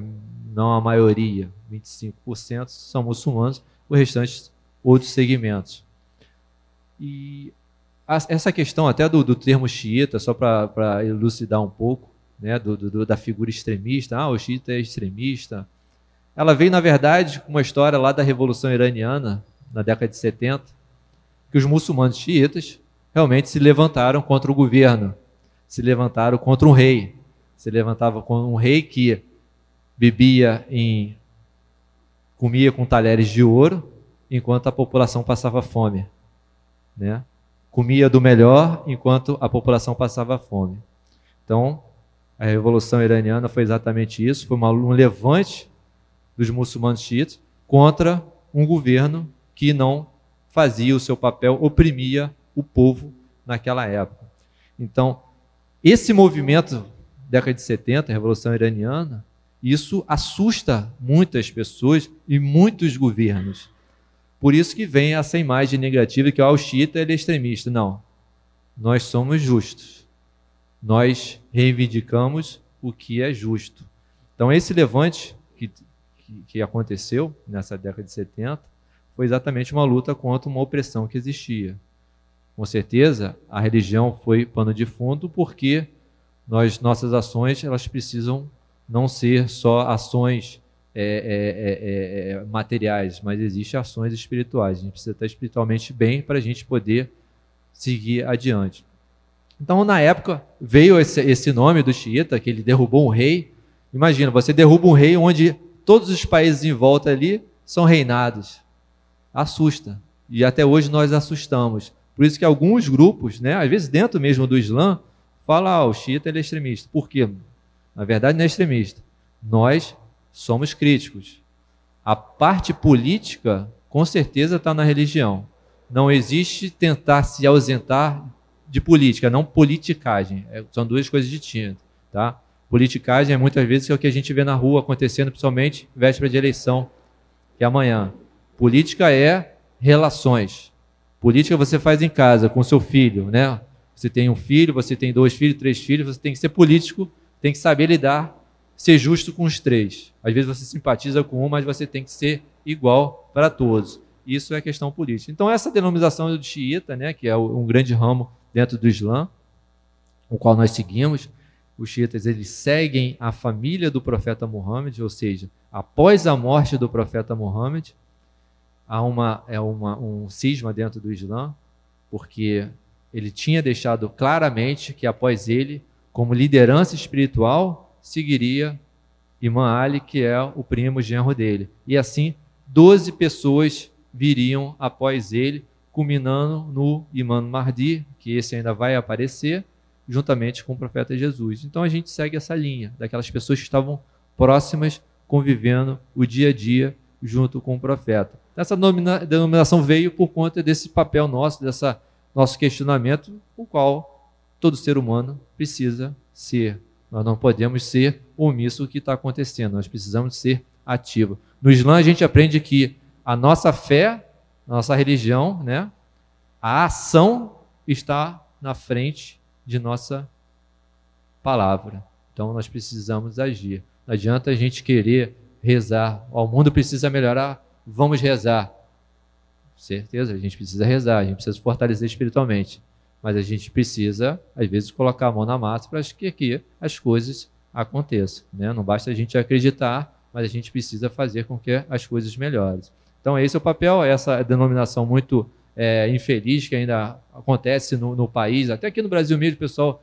Teve até um, um irmão amigo meu mandou uma notícia lá do Nordeste, no jornal, falando: ah, saiu no, no jornal que o juiz, é, o juiz de futebol era xiita, que ele expulsou muitas pessoas. Poxa, não tem nada a ver com isso, tá ok? Então, só colocar essa situação do, do, dos sunitas e xiitas Há uma relação, sim, a gente há um respeito muito grande dentro da, da, da, da apesar dessa divisão, a forma de 90% a gente pensa da mesma forma, os muçulmanos sunitas e xiitas, 10% existe diferença. Infelizmente, algumas pessoas, alguns governos ali no Oriente se usam desses 10% para querer dividir os muçulmanos, criar conflito, ou seja, usar a política, usar a religião como pano de fundo para questões políticas que não são aceitáveis, ok?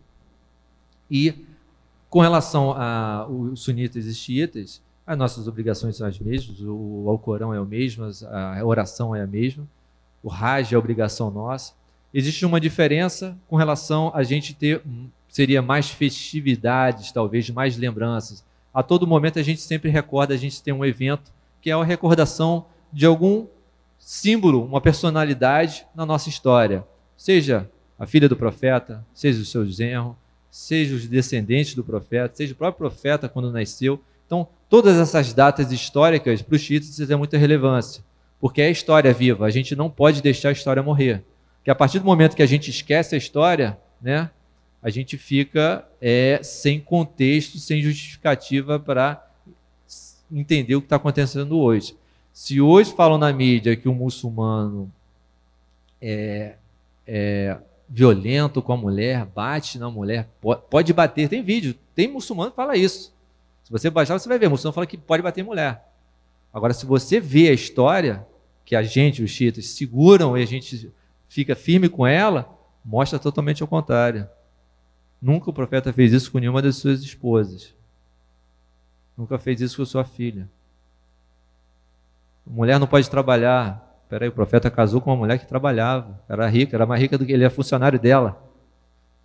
Por isso, os muçulmanos chiitas seguram firme a nossa história para que isso não se apague. A presença da mulher, a gente segue firme, que a gente, graças às muitas mulheres no Islã, hoje eu posso estar aqui falando sobre islamismo do nosso ponto de vista. Ok? Então, uma das comemorações que a gente tem, na verdade, não é uma obrigação religiosa, mas é um sentimento religioso muito forte que nós é, realizamos todos os anos, é um evento que acontece numa cidade no Iraque, chamada Karbala. Essa cidade tem um contexto histórico muito forte para os muçulmanos xiitas. Lá, o neto do profeta Muhammad, Hussein, que foi mais do que um neto, foi um filho, porque ele não teve filhos homens, ele não teve filhos homens, e sim viu os netos como grandes filhos, né, filhos dele. Esse neto é assassinado, ele é morto nessa cidade. Isso a gente está falando 1400 anos atrás. O neto amado do nosso profeta é morto por muçulmanos. Então, para nós há um significado muito grande, porque essa história mostra que, infelizmente, da nossa religião, a gente tem pessoas ruins. Não é porque a pessoa se fala que é muçulmana, ela é santa. Não, não é. Se a pessoa ela, ela precisa entender que, infelizmente, existe essa história negativa por trás. Então, cidade de Carbalá tem um contexto histórico muito grande. Queria só mostrar só um pedacinho do vídeo. Todo ano, nessa cidade, o ano passado foram 30 milhões, 30? 30 milhões de pessoas. É até mais do que o, o Raj, que é a obrigação nossa, que dá 4 e 5 milhões. 30 milhões de pessoas vão visitar uma mesquita, que é exatamente o local onde esse neto do profeta morreu. É uma festividade de 40 dias, né? Faltam exatamente aí aproximadamente é, 20 dias, 20, 10, 14 dias para começar esse evento, se chama Arbaim, se chama Arbaim de 40. São 40 dias de luto que a gente recorda exatamente o sacrifício do neto do profeta, foi morto por mais de 20 mil soldados e ele com um grupo de 72 pessoas. Esse grupo de 72 pessoas, na verdade, saiu de suas casas para ir questionar ao governo da época. O profeta já tinha morrido, já tinha se passado vários anos o profeta morreu. Algumas pessoas de má índole assumiu a, a, o comando da comunidade muçulmana. E esse neto, que esteve lá lado a lado do profeta, foi questionar, foi se levantar contra esse governante que sentava em trono de ouro enquanto a população passava fome. Começou a criar classes sociais enquanto o Islã falou que não, são todos iguais, igual os dentes de um pente. Então, esse neto, com esse grupo de 72 pessoas, vai questionar. Só que esse questionamento foi o preço de sua vida. Ele, infelizmente, com sua família, com crianças, né, foram sacrificados durante 10 dias, impedidos de beber água, impedidos de se alimentar, impedidos de se locomover, até serem é, mortos por conta desses mal governantes. Então, a história dos muçulmanos xiitas é exatamente essa. A gente começou lá atrás questionando a injustiça. Ao longo desses 1400 anos, a gente continua questionando. A gente quer um mundo de justiça e nós pagamos muito preço.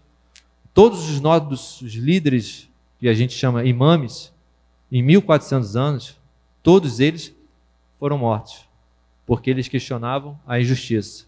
Mas isso nunca impediu da gente se escalar e a gente jamais vai escalar até quando existir injustiça no mundo.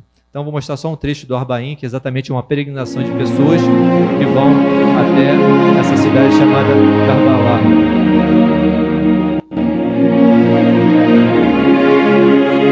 I'm from Saudi Arabia, Okay, and what are you doing here? I'm getting cooking with my cousin and my brother to Imam Hussein. MashaAllah. Algumas pessoas andam mais de 80 quilômetros para chegar até esse local. E durante todo o trecho do caminho você pode comer, dormir de graça. As pessoas ficam à disposição para te ajudar essas pessoas que vão até a Karbala.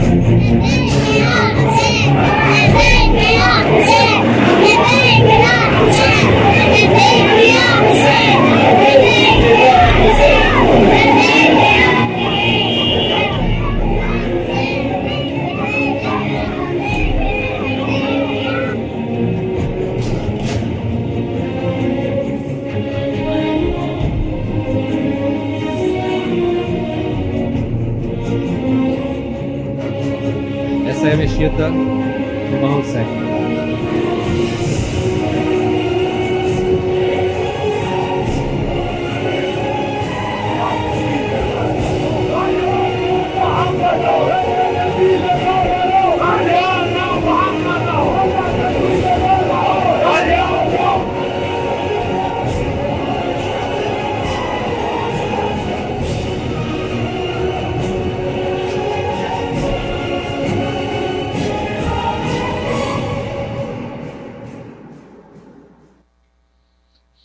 Último ano, mais de 30 milhões de pessoas. Eu falei, todo o percurso, as pessoas têm chá, alimentação, de graça, ninguém quer dinheiro nesse percurso, 80 quilômetros. Tem gente que faz até mais, os caminhos são até maiores.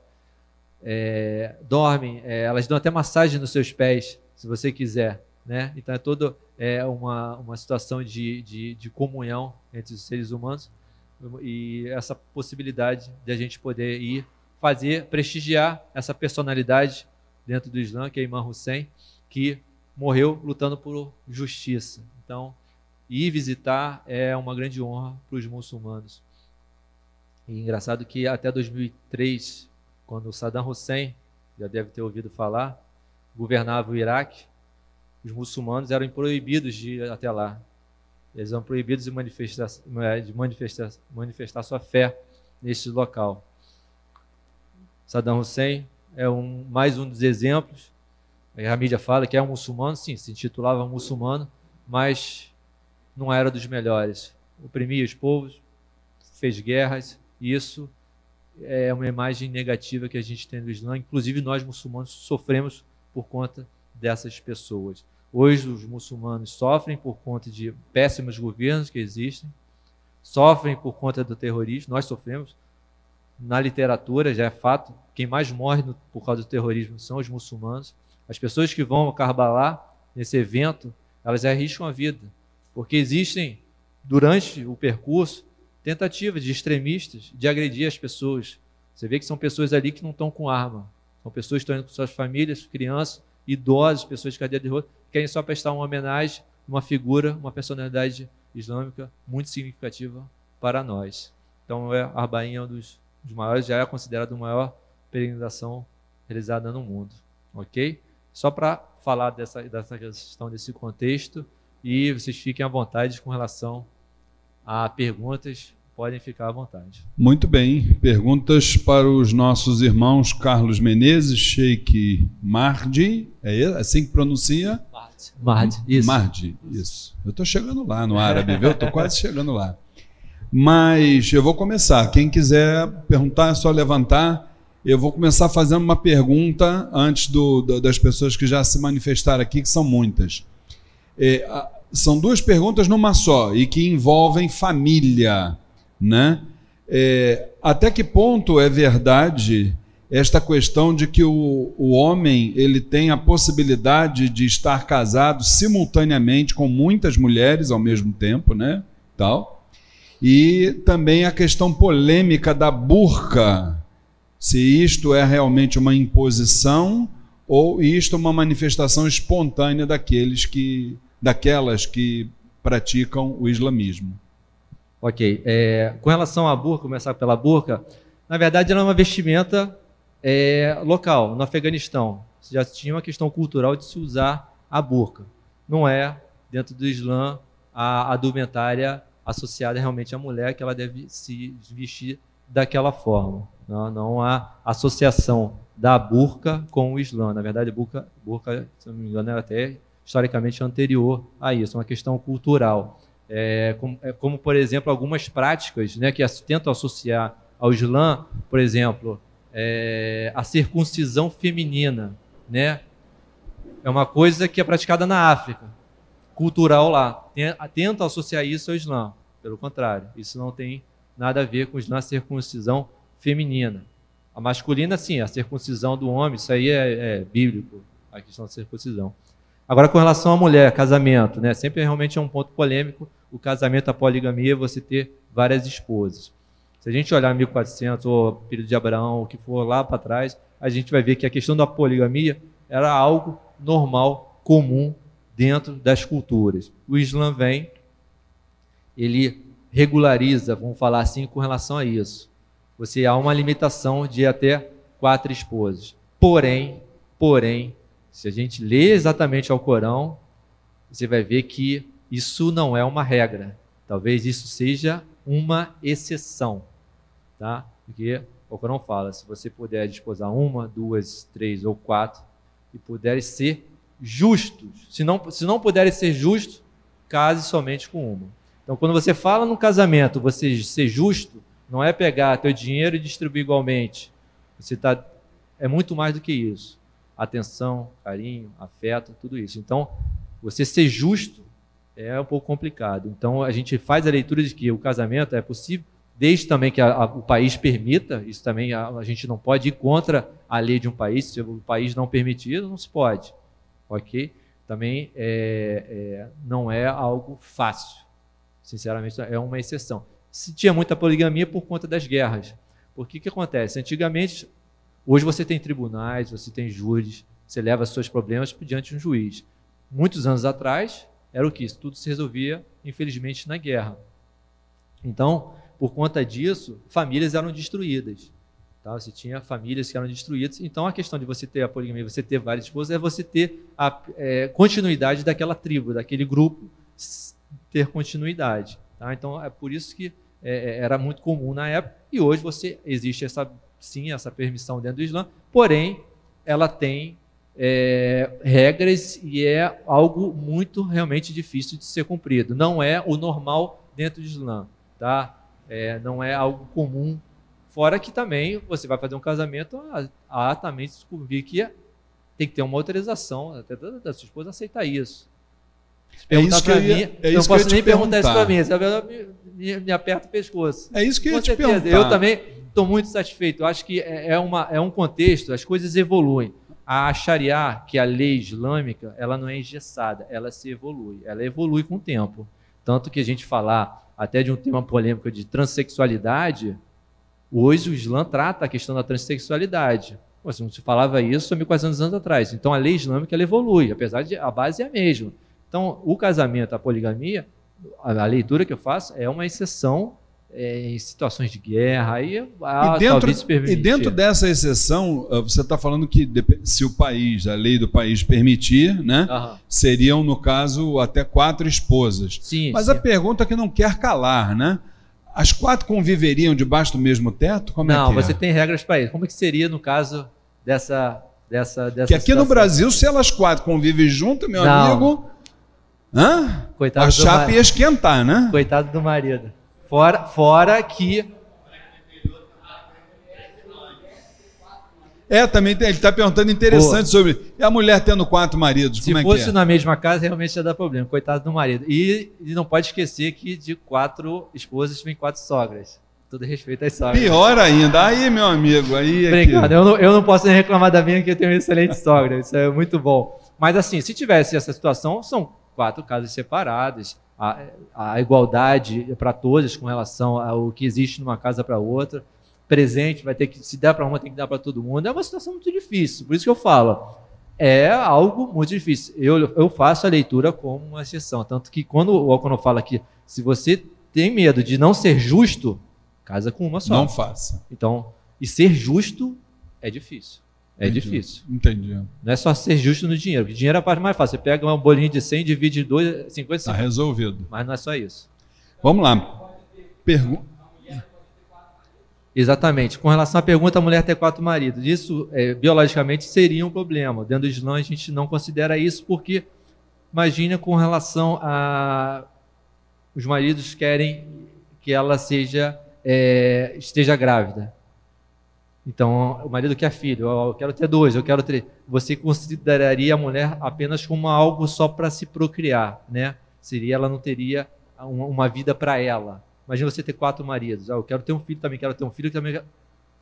Então não é, não é bem assim, tá? Então a, questão até de, de, uma forma de você é, é, garantir que ela também tem, ó, a mulher tem outro papel social, não é só dar filho. Então a leitura islâmica com relação à mulher ter vários maridos, não, não é, não, não existe isso. Só o contrário, mas eu falei, o contrário é a exceção. Temos uma pergunta aqui do seu Jorge Osvaldo. Opa, seu Jorge. Boa tarde. Boa tarde. Primeiro, parabenizá-los pela exposição muito interessante e importante. Obrigado. O senhor mesmo aqui colocou em relação a algumas lideranças né, da sua religião, que são pessoas que têm um, né, um certo lado de maldade. Está aí o assassinato do neto do profeta Mohammed. Sim. Em todas as religiões isso existe, né? Infelizmente, as, algumas lideranças não estão capacitadas para realmente é, fazer com que ah, os seus adeptos possam evoluir de uma forma é, mais iluminada. Né? Isso, em segundo lugar, pedir desculpa a vocês, porque a própria imprensa ela faz uma associação extremamente perversa é tudo quanto é ato relativo que tem algum muçulmano, é como quase que se generalizasse para a sua religião. Né? Eu acho que às vezes a gente tem que tomar muito cuidado para não entrar nesse clima perverso e injusto com vocês. Né? Então, esse, esse papel de vocês esclarecerem o que é o Islã é fundamental, porque faz com que a gente contribua com uma visão mais positiva, mais amena daquilo que de informação a gente vem recebendo de forma equivocada. Porém, eu queria saber uma coisa. É, hoje existe no Islã, eu não sei se a pronúncia é essa correta, o imã, imã né? que, que uma liderança religiosa que sensibilizasse todos os adeptos. Você mencionou um valor, é, 1 bilhão e 500 milhões de adeptos. Se não for a, a maior de todas, deve ser uma das maiores religiões, né, com tamanho contingente de adeptos. Fantástico isso. Então existe um imã que de alguma maneira orienta todo esse movimento. Segundo, quais são os maiores desafios na época de hoje da sua religião que vocês enfrentam e que soluções vocês estão tentando buscar? Então, é, com relação à, à liderança né, religiosa, é, às vezes até, até, as pessoas associam, por exemplo, o, o, catolicismo tem a figura do padre, né, que dá as diretrizes para todo o restante da comunidade. Então, dentro do, do Islã, é, infelizmente, é o que eu falei, a gente ia falar sobre esse tema de número. A gente, nós somos 1,5 bilhões. O que, a meu ver, não significa muita coisa, porque você às vezes só tem muita quantidade e você não tem qualidade, não desmerecendo as pessoas, mas os fatos. Os fatos falam por si. Então, nós somos um bilhão e meio que estão dispersos. Cada um pensando, às vezes, de uma forma, tendo lideranças isoladas que conduzem grandes contingentes a um pensamento errado. Dentro do Islã, como eu falei, dois segmentos sunitas e xiitas. Nós xiitas, a gente tem exatamente tem uma hierarquia por trás disso. A gente tem exatamente uma figura de uma liderança maior que dá orientação, norteia as, a, as lideranças, o sheikhs, no caso do Sheikh Mardi, por exemplo, acima dele, ele é um sheikh, estudou anos, mas tem gente mais é, é, com um peso maior por conta do tempo de estudo, uma liderança. Você já deve ter ouvido falar da figura do Ayatollah, né? Ayatollah, dentro do xiismo, é aquela pessoa que chegou ao nível de conhecimento, ela é uma orientação né? Ele fala que é um taclide, é uma orientação, serve de orientação para uma referência, exatamente. Então nós temos essa referência. Hoje uma figura representativa muito grande é Ramanei. Ramanei, que é o líder religioso no Irã. No Irã tem o presidente, né? E você tem uma liderança que é o Ayatollah Hamanei. Então a gente tem essa linha, a gente tem essa visão. Então a, a comunidade muçulmana xiita segue uma diretriz. Tem às vezes alguma forma diferente de pensar, alguns questionamentos, isso é fato, e tem que ter. Nós precisamos questionar as coisas, mas a linha, o caminho, a gente tem uma diretriz. Infelizmente, nós somos 25%. Então, você tem um grande contingente hoje que está perdido na mão de várias lideranças que se intitulam, inclusive, califas. Né? Teve o, o do Estado Islâmico, o Bagdade, que apareceu no Iraque, falando que ele é o, o novo líder de toda a comunidade muçulmana, que as pessoas deveriam seguir a ele. E, na verdade, ele, Exato, tinha a proposta de construção de um governo, né, aos moldes do Império Otomano. Então, é, só que essa é uma fragilidade com o restante dos muçulmanos. E esses outros grupos estão perdidos. Aparecem pessoas que dão declarações religiosas, por exemplo, ah, a mulher não pode dirigir. É o que acontece na Arábia Saudita. Um líder religioso lá, acho que ele acorda de manhã de mau humor e decide fazer algumas coisas, porque ele fala que a mulher não pode dirigir, mas espera aí. A história islâmica já contradiz isso. As mulheres andavam de cavalo, né? dirigiam os carros da época. Como que hoje ela não pode? Não pode trabalhar porque se a, esposa do profeta trabalhava. Então, infelizmente, há essas figuras maléficas dentro, como liderança, que acabam tirando a, a, a comunidade de um caminho. Claro que há, há uma propaganda muito grande dos muçulmanos. acho que é um grande desafio nosso, é a segunda pergunta. Qual o maior desafio? É a gente tentar é, mudar dentro do, da comunidade muçulmana para a gente conseguir mudar a imagem lá fora. Né? Porque às vezes o muçulmano tem muito de falar assim, ah, porque os Estados Unidos ou porque fulano, Beltrano, sempre a culpa os muçulmanos. Claro, culpa porque tem gente fazendo coisa errada dentro do Islã. Então a, a gente deixa brecha para isso. Exatamente. O problema é que, exatamente, então o desafio é a gente tentar mudar essa visão com relação à figura do, do, muçulmano como terrorista. Infelizmente, isso é um peso muito grande nas nossas costas. Sempre tentam associar isso. Só que o próprio terrorismo é contraditório. O Islã não permite isso, atacar, agredir. O Islã permite você se defender. É uma coisa diferente. Você está na sua casa, entra um bandido, você tem o direito de se defender. Né? Acho que todo mundo se defende. De alguma forma reage, quer se precaver para que não aconteça alguma coisa. Reagir, se defender é um direito que nós temos. Agora, sair atacando, matando, cortando cabeça, coisa que inclusive é proibido no Islã você fazer isso com o corpo depois de morto, cortar a cabeça. Só que se você olhar 1400 anos atrás, essa história de cortar a cabeça, o neto do profeta teve sua cabeça cortada. Aí você vai começar a entender lá atrás por que essas coisas estão acontecendo hoje. Temos pergunta aqui do nosso irmão Antônio. Eu tenho dois exemplares de Al-Quran. Num deles, o versículo está assim: Todo ser humano é refém das próprias ações. No outro exemplar está assim: todo ser humano é depositário das próprias ações. Eu não sei qual é, qual foi a tradução mais correta, tá? E não entendi bem o que o versículo quis ensinar. É, às vezes a gente tem, hoje a gente tem duas grandes traduções do Brasil.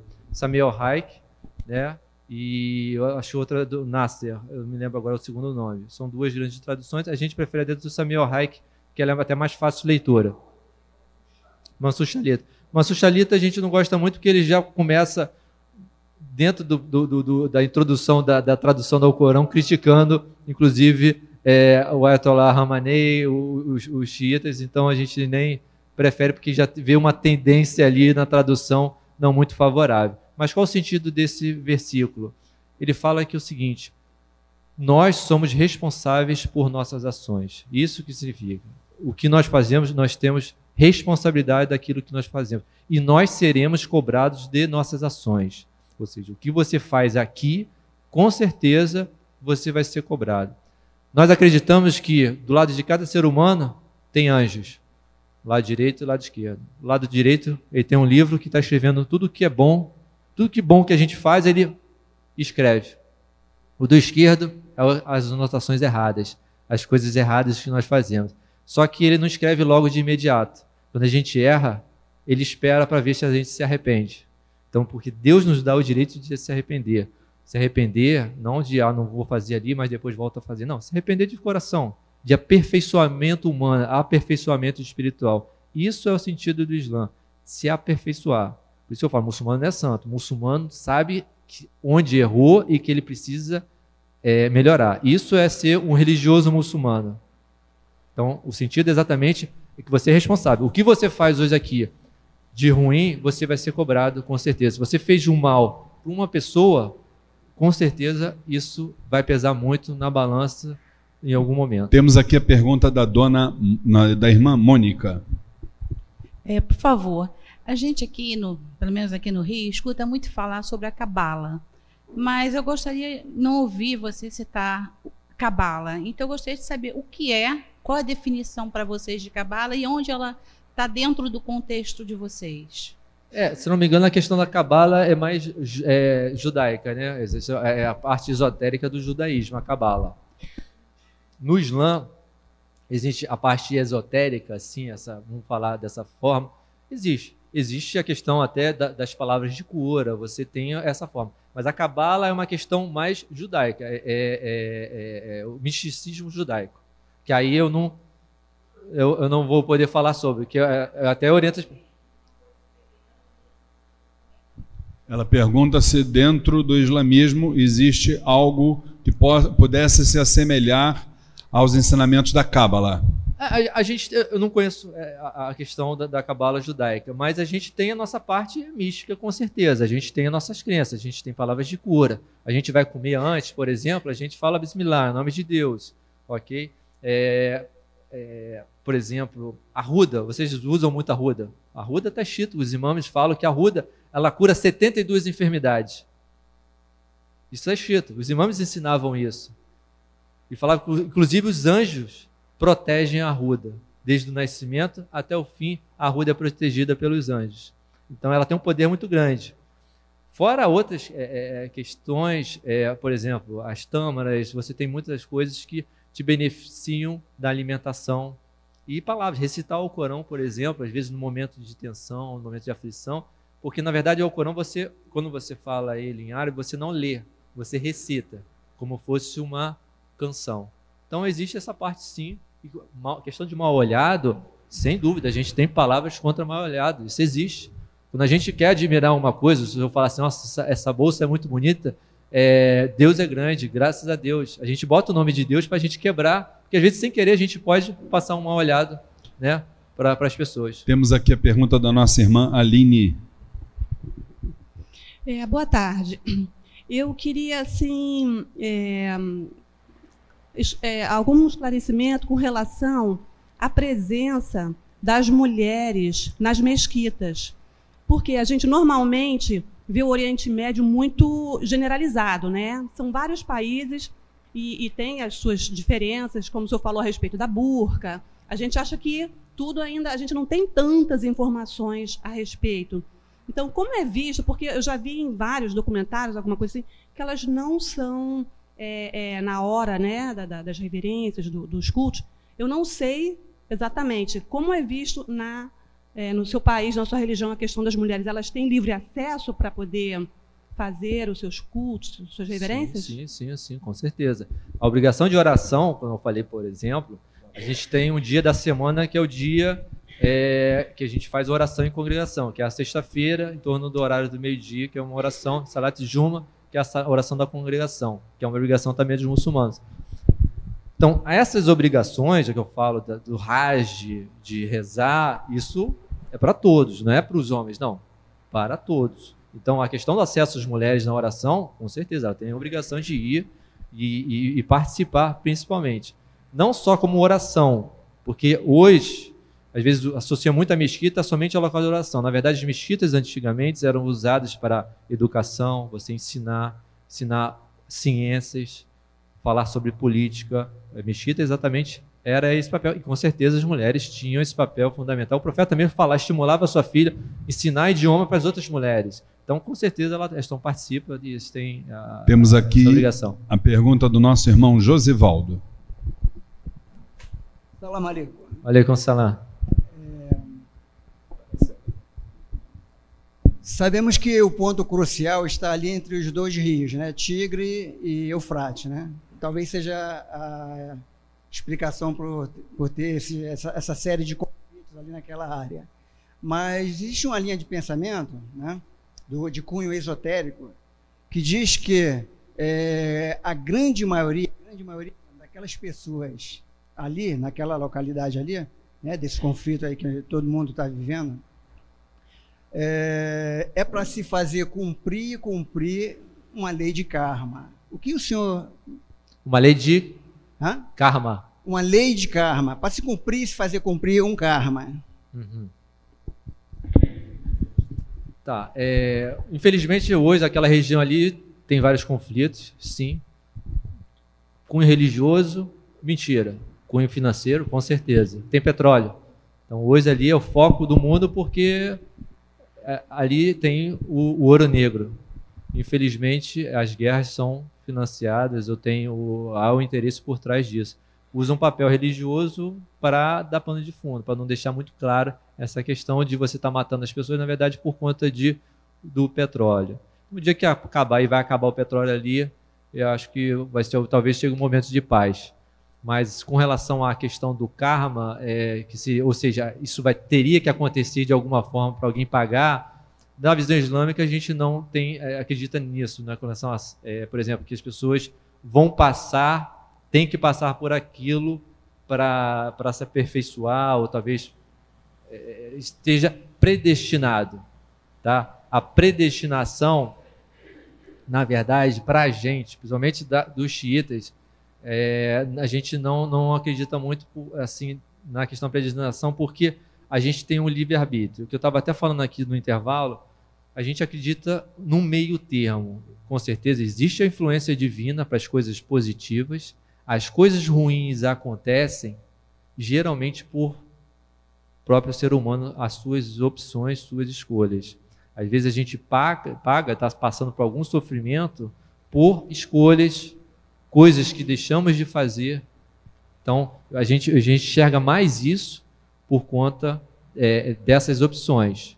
O mal a gente não vê associado a Deus, mas o mal a gente vê associado à opção do ser humano. Então, o que está acontecendo ali tem uma questão financeira, mas se você olhar para a história, a população aceitou alguns governantes, né? alguns governantes compraram as pessoas, né? então as pessoas às vezes tem um problema lá atrás que hoje estão refletindo nelas. Elas estão passivas e as coisas estão acontecendo. É uma questão talvez de opção, o se poder se levantar e realmente se é, é, tentar mudar efetivamente aquele contexto ali. Nós temos aqui a, a, pergunta do irmão Nelson, e como eu estou com o meu horário estourado, eu tenho a, a Ana, tenho a, a Mônica e aquela irmã lá que também tinha levantado a mão. E a gente vai parar por aí por causa do nosso horário. Senhor Nelson. É, boa tarde. Boa tarde. Uma explicação assim rápida. É, por que, que no islamismo ainda no, nenhuma outra pessoa é, teve recebeu a mensagem do anjo Gabriel? Uma pergunta. Outra, quando você falece, o seu corpo vai para o céu? Você tem um, um local que ele vá, sua alma, seu espírito? Outra, você acredita em reencarnação? E se você pudesse devagar um pouco mais sobre a, a não crucificação de Jesus? Tá, então vamos começar, vamos voltar a primeira. Desculpa, a primeira pergunta que você falou com relação.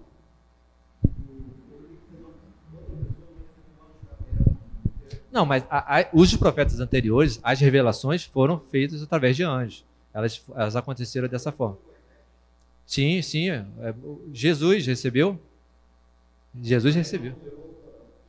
Não, na verdade, se você fizer a leitura do Alcorão, ele reafirma muita coisa que você, inclusive, está no Velho Testamento. Não, ele foi o último, selou. O que acontece é o seguinte: nós acreditamos que após isso não vai descer nova mensagem. Não vai ter. Então, o que a gente acredita é que aqui é o selo, ou seja, a, a mensagem divina ela foi completa. Mas o que eu falei, ela não fica estagnada, ela evolui. Tanto que a gente consegue usar o Alcorão como base para decisões. Transsexualismo, doação de, de, órgãos. Não tinha naquela época, hoje a gente consegue usar. Na verdade, encerra porque o que a gente. Dentro de cada linha, cada versículo do Alcorão, existem sete camadas de conhecimento. Ou seja, há uma profundidade muito grande que nem os próprios muçulmanos, talvez nem os atuais ainda, chegaram ao total conhecimento do que existe ali. Questão de, de as fases embrionárias, por exemplo, você consegue identificar de um feto ali. A questão da altitude, você reduzir o ar, você consegue fazer essa leitura. Então talvez tenha muita ciência ainda por trás do Corão, por isso que acabou aquilo dali. Agora vai ter a questão de você desmembrar aquele conhecimento e aplicar para o nosso dia. Agora, outra pergunta foi sobre é, reencarnação. Não, a gente acredita na imortalidade, a vida eterna. Reencarnação, não. A gente, quando morre, a gente acredita que a gente vai para um local chamado limbo, ou seja, um local, é o mundo das ações. O mundo das ações, por quê? Sua alma está ali, talvez ela já pague por as coisas ruins que você já fez aqui na Terra, ou, pelo contrário, receba benefício das coisas boas que você deixou. Se você deixou filhos, por exemplo, estão fazendo coisas boas para a humanidade, você deixou um livro que está sendo útil para a humanidade, com certeza, nesse limbo, que é uma transição entre céu e inferno, você vai estar recebendo os méritos das suas ações. Por isso que é o mundo das ações. Não, reencarnação não. Jesus volta, mas ele não reencarna, ele volta. Ele, na verdade, a leitura de Jesus não é que ele morreu, ele foi é, arrebatado, arrebatação. Tá? Ele arrebatou.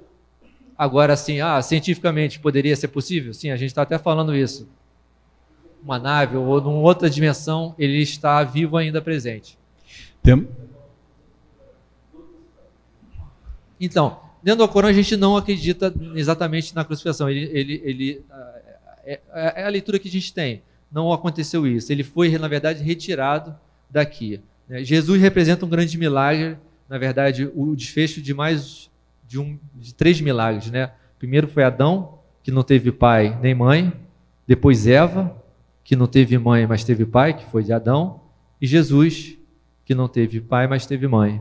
Então, Jesus representa exatamente o fechamento desse ciclo e a leitura é que realmente ele foi arrebatado. Agora, com relação à leitura é, cristã, aí são os textos que você tem a história do cristianismo que, que fala sobre a, as pessoas que é, viram, relataram a questão da crucificação. Mas a gente tem uma leitura que talvez, na hora até da crucificação, Jesus era uma pessoa comum, não era loiro de olhos azuis, porque se fosse loiro de olhos azuis, ele seria fácil identificável num país que as pessoas eram morenas, né? Isso é uma coisa, uma figura até meio europeia. Porque Jesus era moreno, né? Então, assim, é, é, Abraão, Moisés, eles não eram brancos, não eram. Né? Então, assim, é, era uma pessoa comum. Que a gente acredita que naquela de falar quem é, quem é Jesus, talvez até Judas possa até falar, não, é aquele dali foi um que não, não seria, com todo respeito, mas é, é o que a gente acredita com relação a essa figura de Jesus. Temos uma pergunta, então, da irmã Ana Carolina. Boa tarde. Boa Eu ia tarde. exatamente fazer a pergunta dele da não crucificação de Jesus. Sim. Né? Então você já explicou que vocês acreditam no Corão que Jesus foi retirado. Isso, foi arrebatado. Mas é, com a mesma idade que na Bíblia é dito, aos 33 encerra esse ciclo? Ou existe mais alguma história de Jesus? Isso mesmo, sim, sim. Foi na mesma Foi na mesma época. Então. Tanto que a gente acredita, inclusive, quando a gente vai para é, quando a gente tem um julgamento, né, que a gente volta, a gente acredita na vida eterna. A gente passa no limbo, é aquela, é um pré-céu ou inferno que a gente vai pagar por nossas ações. E após isso, né, a gente vai ser julgado pelas nossas ações. As pessoas até falam assim, mas é, é, as crianças, como ficam as crianças, os idosos, a gente até voltará exatamente uma idade próxima à de Jesus, que seria 30 e poucos anos, que é o ápice aí da, da, da, da, da vida do ser humano. Voltaria exatamente nessa idade, todos na mesma idade. Agora, a outra Ana Carolina vai fazer pergunta também. É, você objetiva por causa do tempo, né? Tá, tá meio estourado. É, o catolicismo tem como símbolo das orações o terço. Sim. É, o islamismo possui algum símbolo de oração que possa se comparar ao terço? Sim, sim. Como? Tem. É que eu, tem mais barra? Tá com mais barra aí? Tem algum mais barra? Ah, eu tenho, tenho sim. Posso mostrar para vocês rapidinho? Só para pegar a nossa mochila. Pode. Esse, Ah. Carlos, esse eu vejo os meus. Hein, Dentro? Carlos? Esse eu vejo os meus diretores fazer todo dia ali, né? Ah, sim. Não sei se você chegou a ver. É, tem aqui. Deixa eu vo- voltar aqui no slide. É. Tem uma... Ah, aqui, aqui, tá certo, tá ótimo. Então aqui por acaso tem essa figura aqui, que se chama Masbahar. Ele tem uma, é uma, é uma peça com 99 contas, ok? O profeta Muhammad, ele ensinou a sua filha Fátima a que depois da oração, toda vez depois de você fazer uma oração obrigatória, você era uma forma de facilitar a contagem, mas você pode fazer com as mãos, com os dedos, contar. Mas a gente fala é, 33 vezes é, Deus é Subhanallah, 33 vezes Alhamdulillah e 34 vezes Allah Akbar. É engraçado, sim. Você pode ter um comparativo. Você, se a gente é, é mexer com os números, você vai ver que tem muitas coisas semelhantes. 33, interessante, foi um ponto que eu nunca tinha observado com relação à idade. Sim, existe essa questão. Por que o 33? Não sei, mas a sua associação é interessante. Então a gente tem sim, após oração, a gente fala Tasbir Fátima da Zara, exatamente essa recordação que o profeta ensinou para sua filha Fátima de fazer essas contagens após a oração. Engraçado também, o número 12 é um número muito comum. 12 apóstolos, as 12 tribos de Israel e os 12 imames, que são, que o profeta falou que depois dele, 12 virão, é, depois da, da, passagem do profeta, 12 virão para liderar espiritualmente a comunidade. Então, 12 também, os 12 meses, tem um número significativo.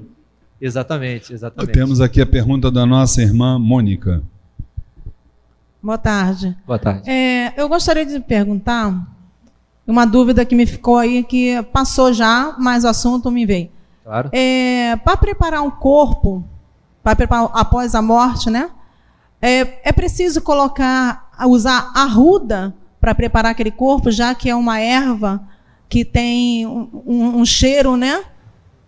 É utilizado a arruda? Sim. Então, quando é, tem um, uma pessoa vai falecer, a gente realmente tem um preparo especial do corpo, né? Há uma lavagem do corpo, ok? É, você lava cabeça, você lava tronco, você rola ele em volta de uma mortalha branca, você pode lavar com cânfora. Você passar cânfora, sim. Arruda, que eu saiba, não. Mas a, a, lavagem com água e você com cânfora, isso faz parte, sim, do ritual é, do corpo. Então é ele enrolado numa mortalha branca, né? São, são peças. E o correto na tradição islâmica é que a pessoa seja enterrada diretamente na terra. Só que, por exemplo, aqui no Rio de Janeiro, no Brasil, você não pode enterrar ninguém sobre a terra. Bom, coloca dentro do caixão, a gente espalha dentro do caixão por cima terra para manter a questão da tradição. A última pergunta do nosso irmão Marcos. Gostaria que você falasse como você enxerga a intervenção do Papa Francisco na, na busca daquelas soluções dos conflitos lá no Oriente Médio, o porquê do termo Guerra Santa e se você acredita numa solução para esse conflito, né, entre israelenses e palestinos. Tá. Papa Francisco, com certeza, é uma pessoa muito querida. Ele é, é, fazendo uma grande diferença hoje com a sua iniciativa, a sua simplicidade. Eu acho que isso foi é, altamente impactante. Ele é uma liderança, mas ele não perde sua simplicidade. A história islâmica mostra isso. Um líder ele tem muita responsabilidade, muita. É, mu é muito difícil ser um líder, porque você você paga pelo que você não fez ajudar as pessoas. Então ele está fazendo um papel muito grande é, a simplicidade para a gente chamou a atenção porque, por exemplo, o Imam Ali, que é o, o, sucessor do profeta, genro dele, quando ele ia fazer a oração de sexta-feira, às vezes ele fazia com a camisa ainda molhada, ele só tinha uma. E olha que ele era líder de uma nação. Ele só tinha uma camisa e às vezes não dava tempo de secar. Então, muitas vezes a gente vê esse exemplo de simplicidade nas lideranças. Isso não se perdeu e a gente vê isso no Papa Francisco graças a Deus. Então ele tem buscado exatamente essa unidade e tem feito um belo trabalho e que Deus dê muita saúde para ele continuar com essa missão. Acho que o caminho é exatamente isso, não afastar, mas sim aproximar. Como a gente está vendo aqui, várias coisas semelhantes, então a gente precisa olhar as semelhanças. Diferenças vão sempre existir. Crucificou, não crucificou. Jesus é importante, vai voltar, isso com certeza é fundamental. Guerra Santa, exatamente é, na, na, nas redes sociais, na, na na, os extremistas, extremista não, os terroristas, eles falam que ah, vai ter uma guerra santa. Na verdade, é uma tradução errada, jihad. Jihad é o que ele fala, ah, vai ter uma jihad islâmica. Na verdade, jihad é o esforço, é empenho, não é luta, não é pegar em arma. A nossa jihad, a verdadeira jihad, é você sair no Rio de Janeiro de manhã cedo e ir para o centro da cidade trabalhar. Não, ter, não perder a paciência, né? não ficar desiludido com o trabalho. Isso é o esforço de você, como ser humano, viver o dia a dia. Isso é um empenho que você tem. Ajudar o próximo, né? Isso sim é guerra santa. Isso que é jihad, é esforço.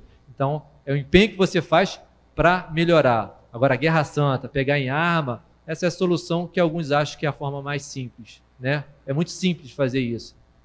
Agora, fazer no dia a dia o que você tem que fazer com o ser humano, isso é difícil e esses terroristas vezes não querem fazer isso. E denigrem os muçulmanos, dando nome à Guerra Santa. Palestina e Israel, é, infelizmente, é uma questão totalmente política, territorial, geopolítica que está acontecendo. Hoje, guerra na Síria não é uma guerra religiosa. Tanto se fosse religiosa, não estaria cristãos e muçulmanos se defendendo contra terroristas. Graças a Deus, na Síria a gente vê muito exemplo de muçulmanos dentro de igrejas católicas defendendo aqueles templos contra esses terroristas. Tanto que esses terroristas falam que são muçulmanos, mas a primeira coisa que eles falam é destrói as nossas mesquitas, destrói as igrejas. Isso é inadmissível. E lembrar, né, Carlos? Eu acho que com a sua palestra hoje, uma das questões que a gente precisa ter em mente, a gente escuta todo isso, toda hora isso na televisão, é a palavra, ou as duas palavras Estado Islâmico. Primeiro, não é Estado, nunca foi e não será nunca, e muito menos islâmico, né? Então isso é uma coisa importante da gente lembrar. São pessoas que estão à margem da lei dos homens e temporariamente doentes, né?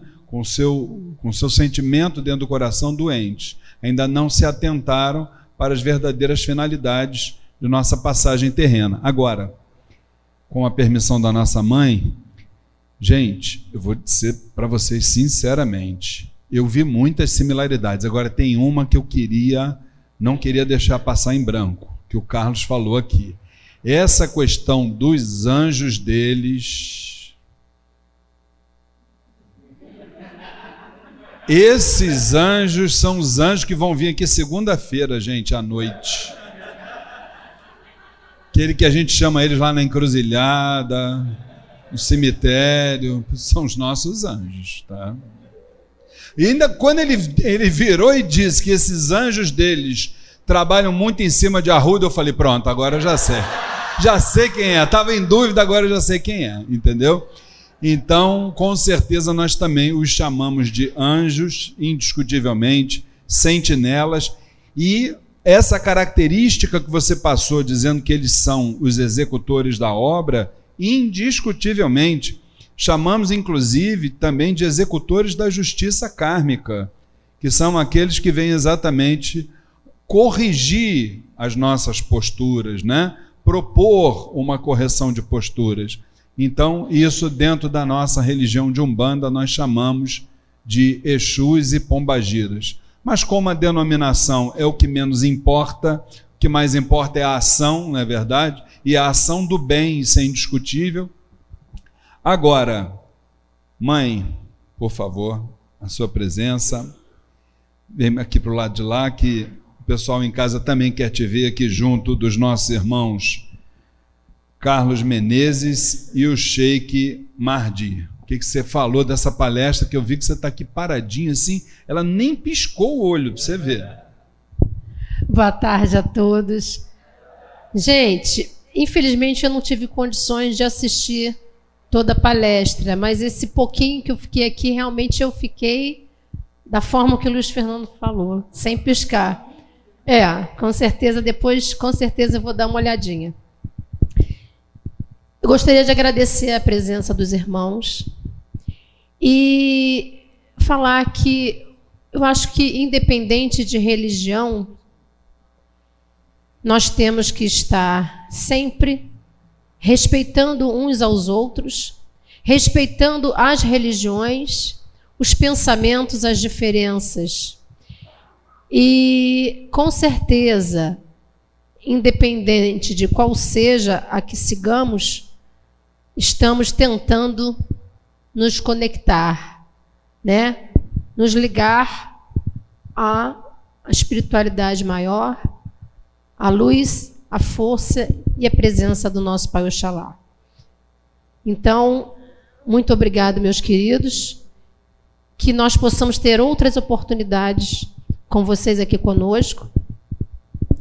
E que, através da nossa casa, da corrente, do Templo Estrela do Oriente, através da cúpula espiritual desta casa, vocês possam levar o nosso axé, a luz e a força da nossa corrente. Muito obrigado por tudo que vieram fazer aqui e por todo o ensinamento de vocês.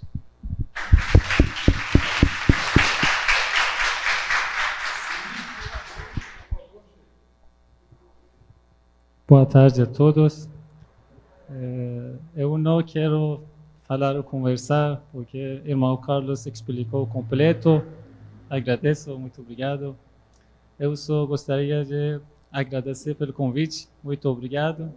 Para mim, muito interessante, porque eu estou no Brasil três meses, no Rio de Janeiro só um mês, mas durante um mês eu recebi muito convite para palestra, para conversar. E muito feliz, eu fico muito feliz que hum, posso conhecer outra religião, as pessoas. Agradeço muito de vocês também, a senhora.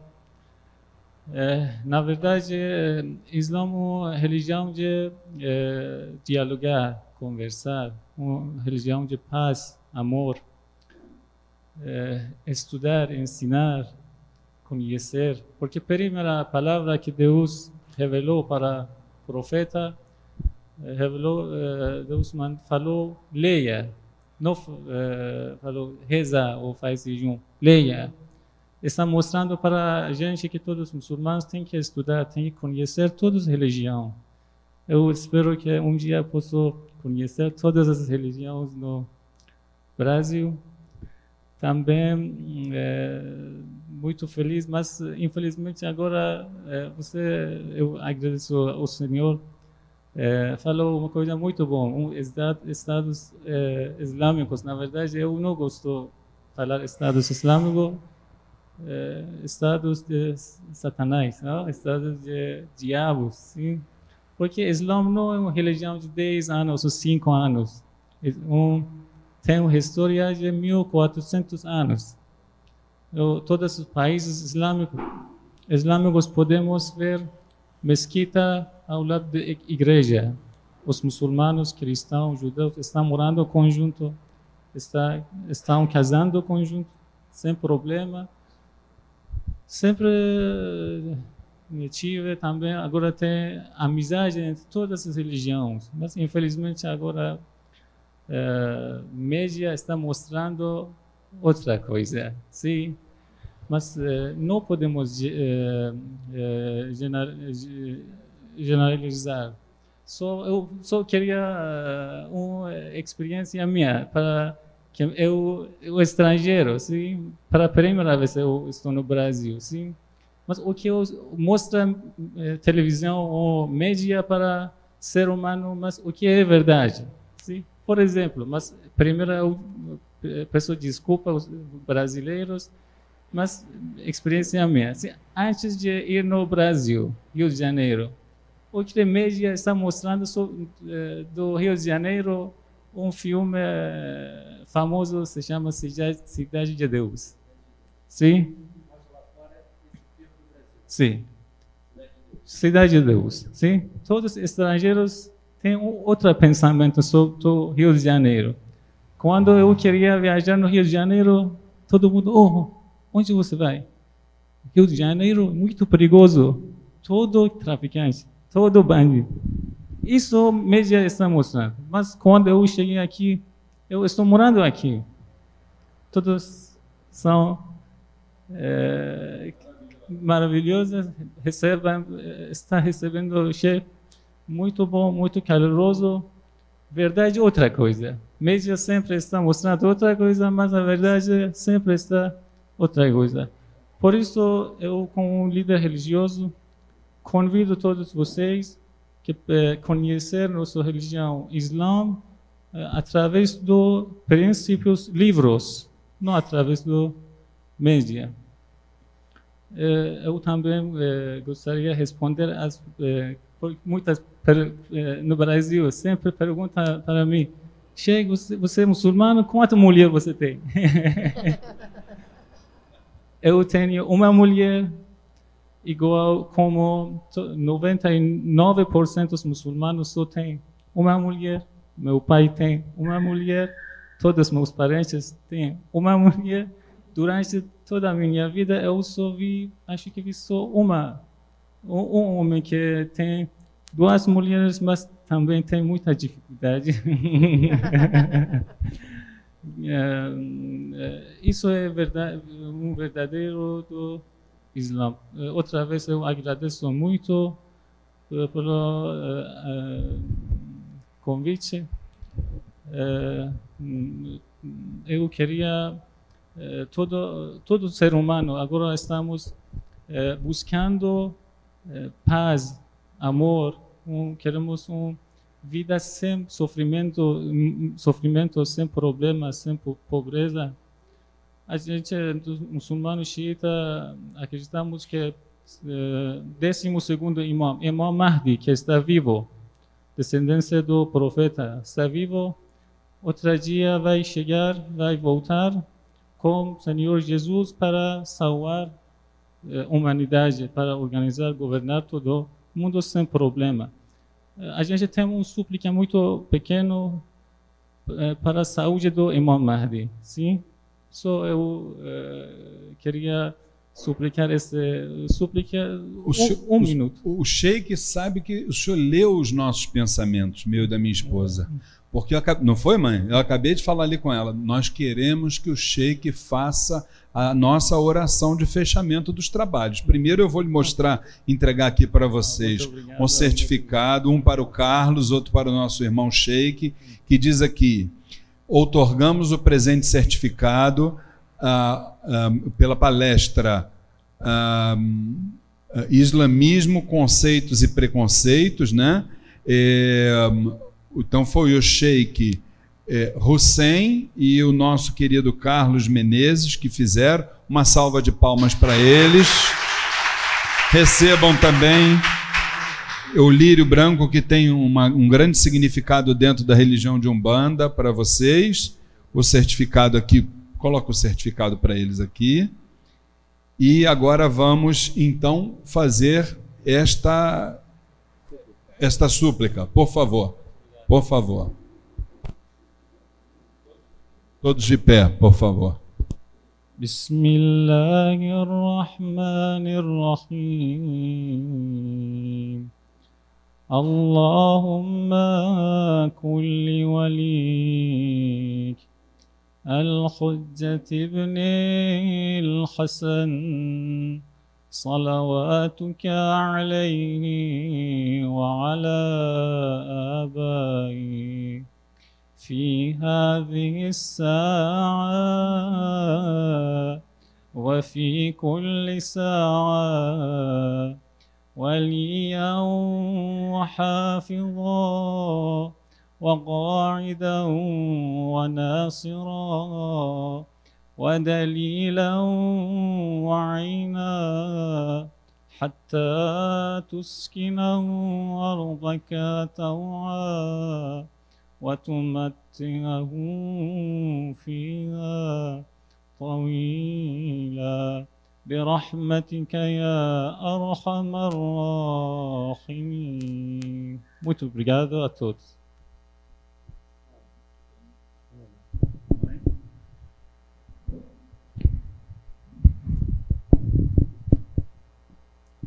Vamos agradecer a toda a espiritualidade, a cúpula espiritual desta casa, toda luz concedida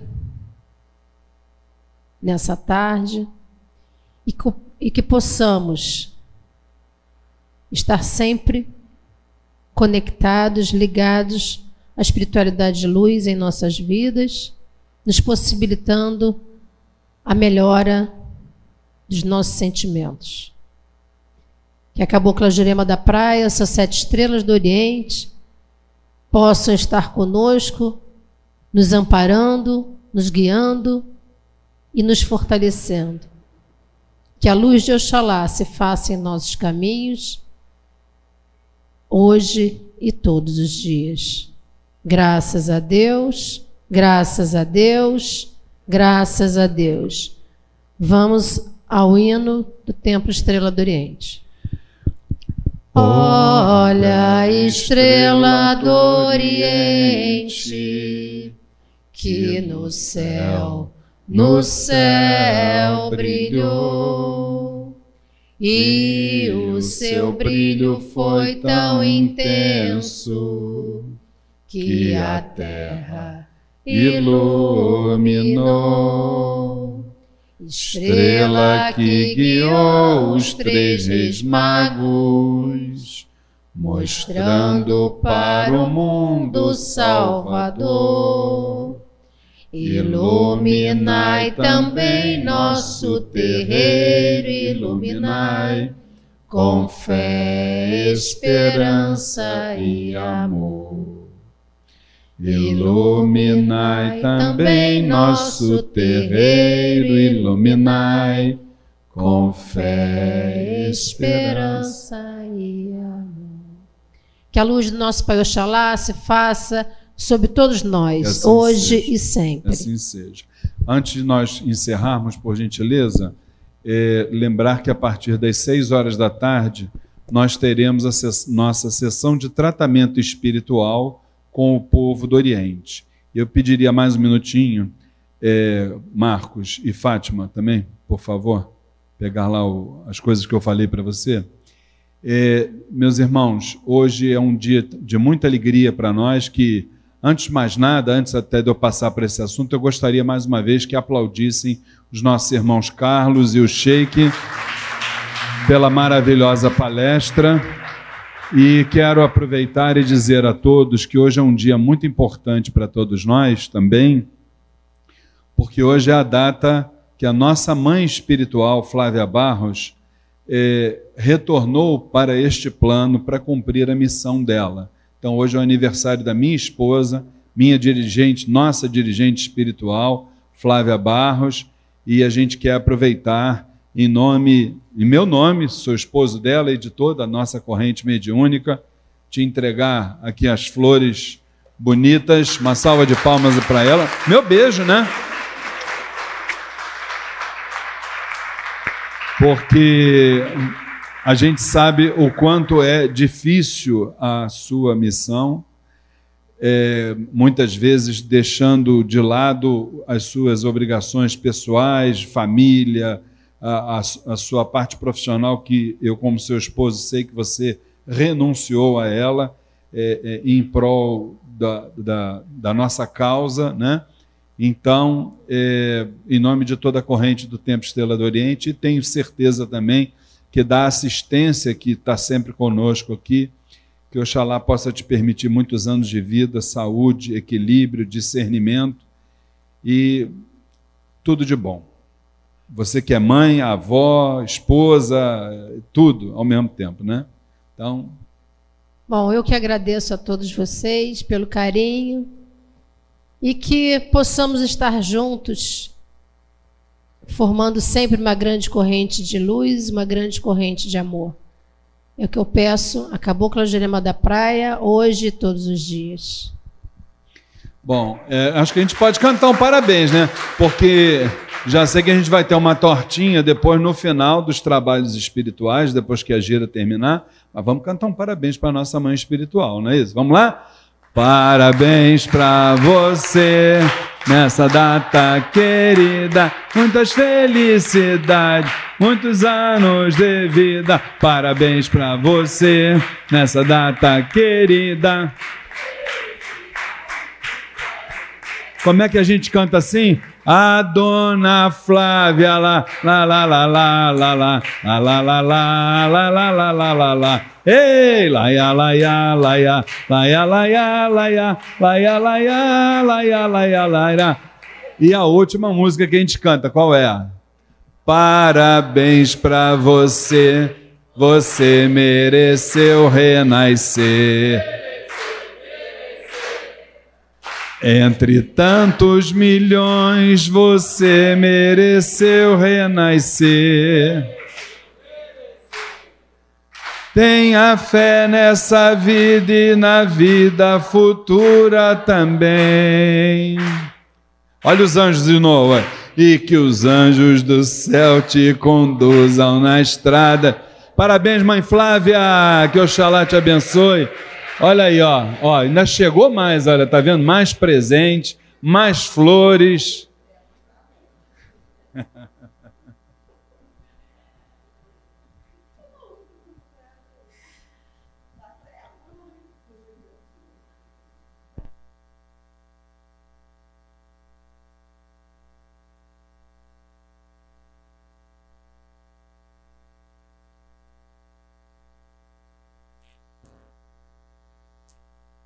Eu, é, eu agradeço a, as peças fundamentais aqui, que são vocês, fizeram as perguntas, estiveram aqui, dedicaram esse tempo para poder escutar um pouquinho sobre o Islã.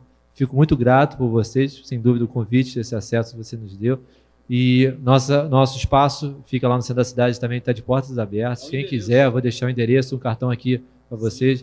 A gente está na Avenida Gomes Freire, 176, 703. Eu vou deixar o, o comunicado direitinho. Vocês estão de portas abertas. Quem precisar, quer ir lá tomar um chá com a gente no tapete, o convite está feito, tá? Obrigado por tudo. Muito obrigado mesmo. Obrigado pela presença de vocês. Muito obrigado. Vamos, vamos tirar uma boa foto. A gente pode tirar o pessoal também?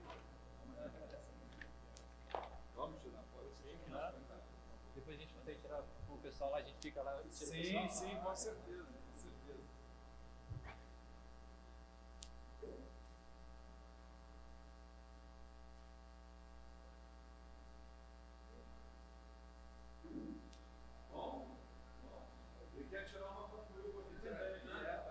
Vem vocês para o lado de.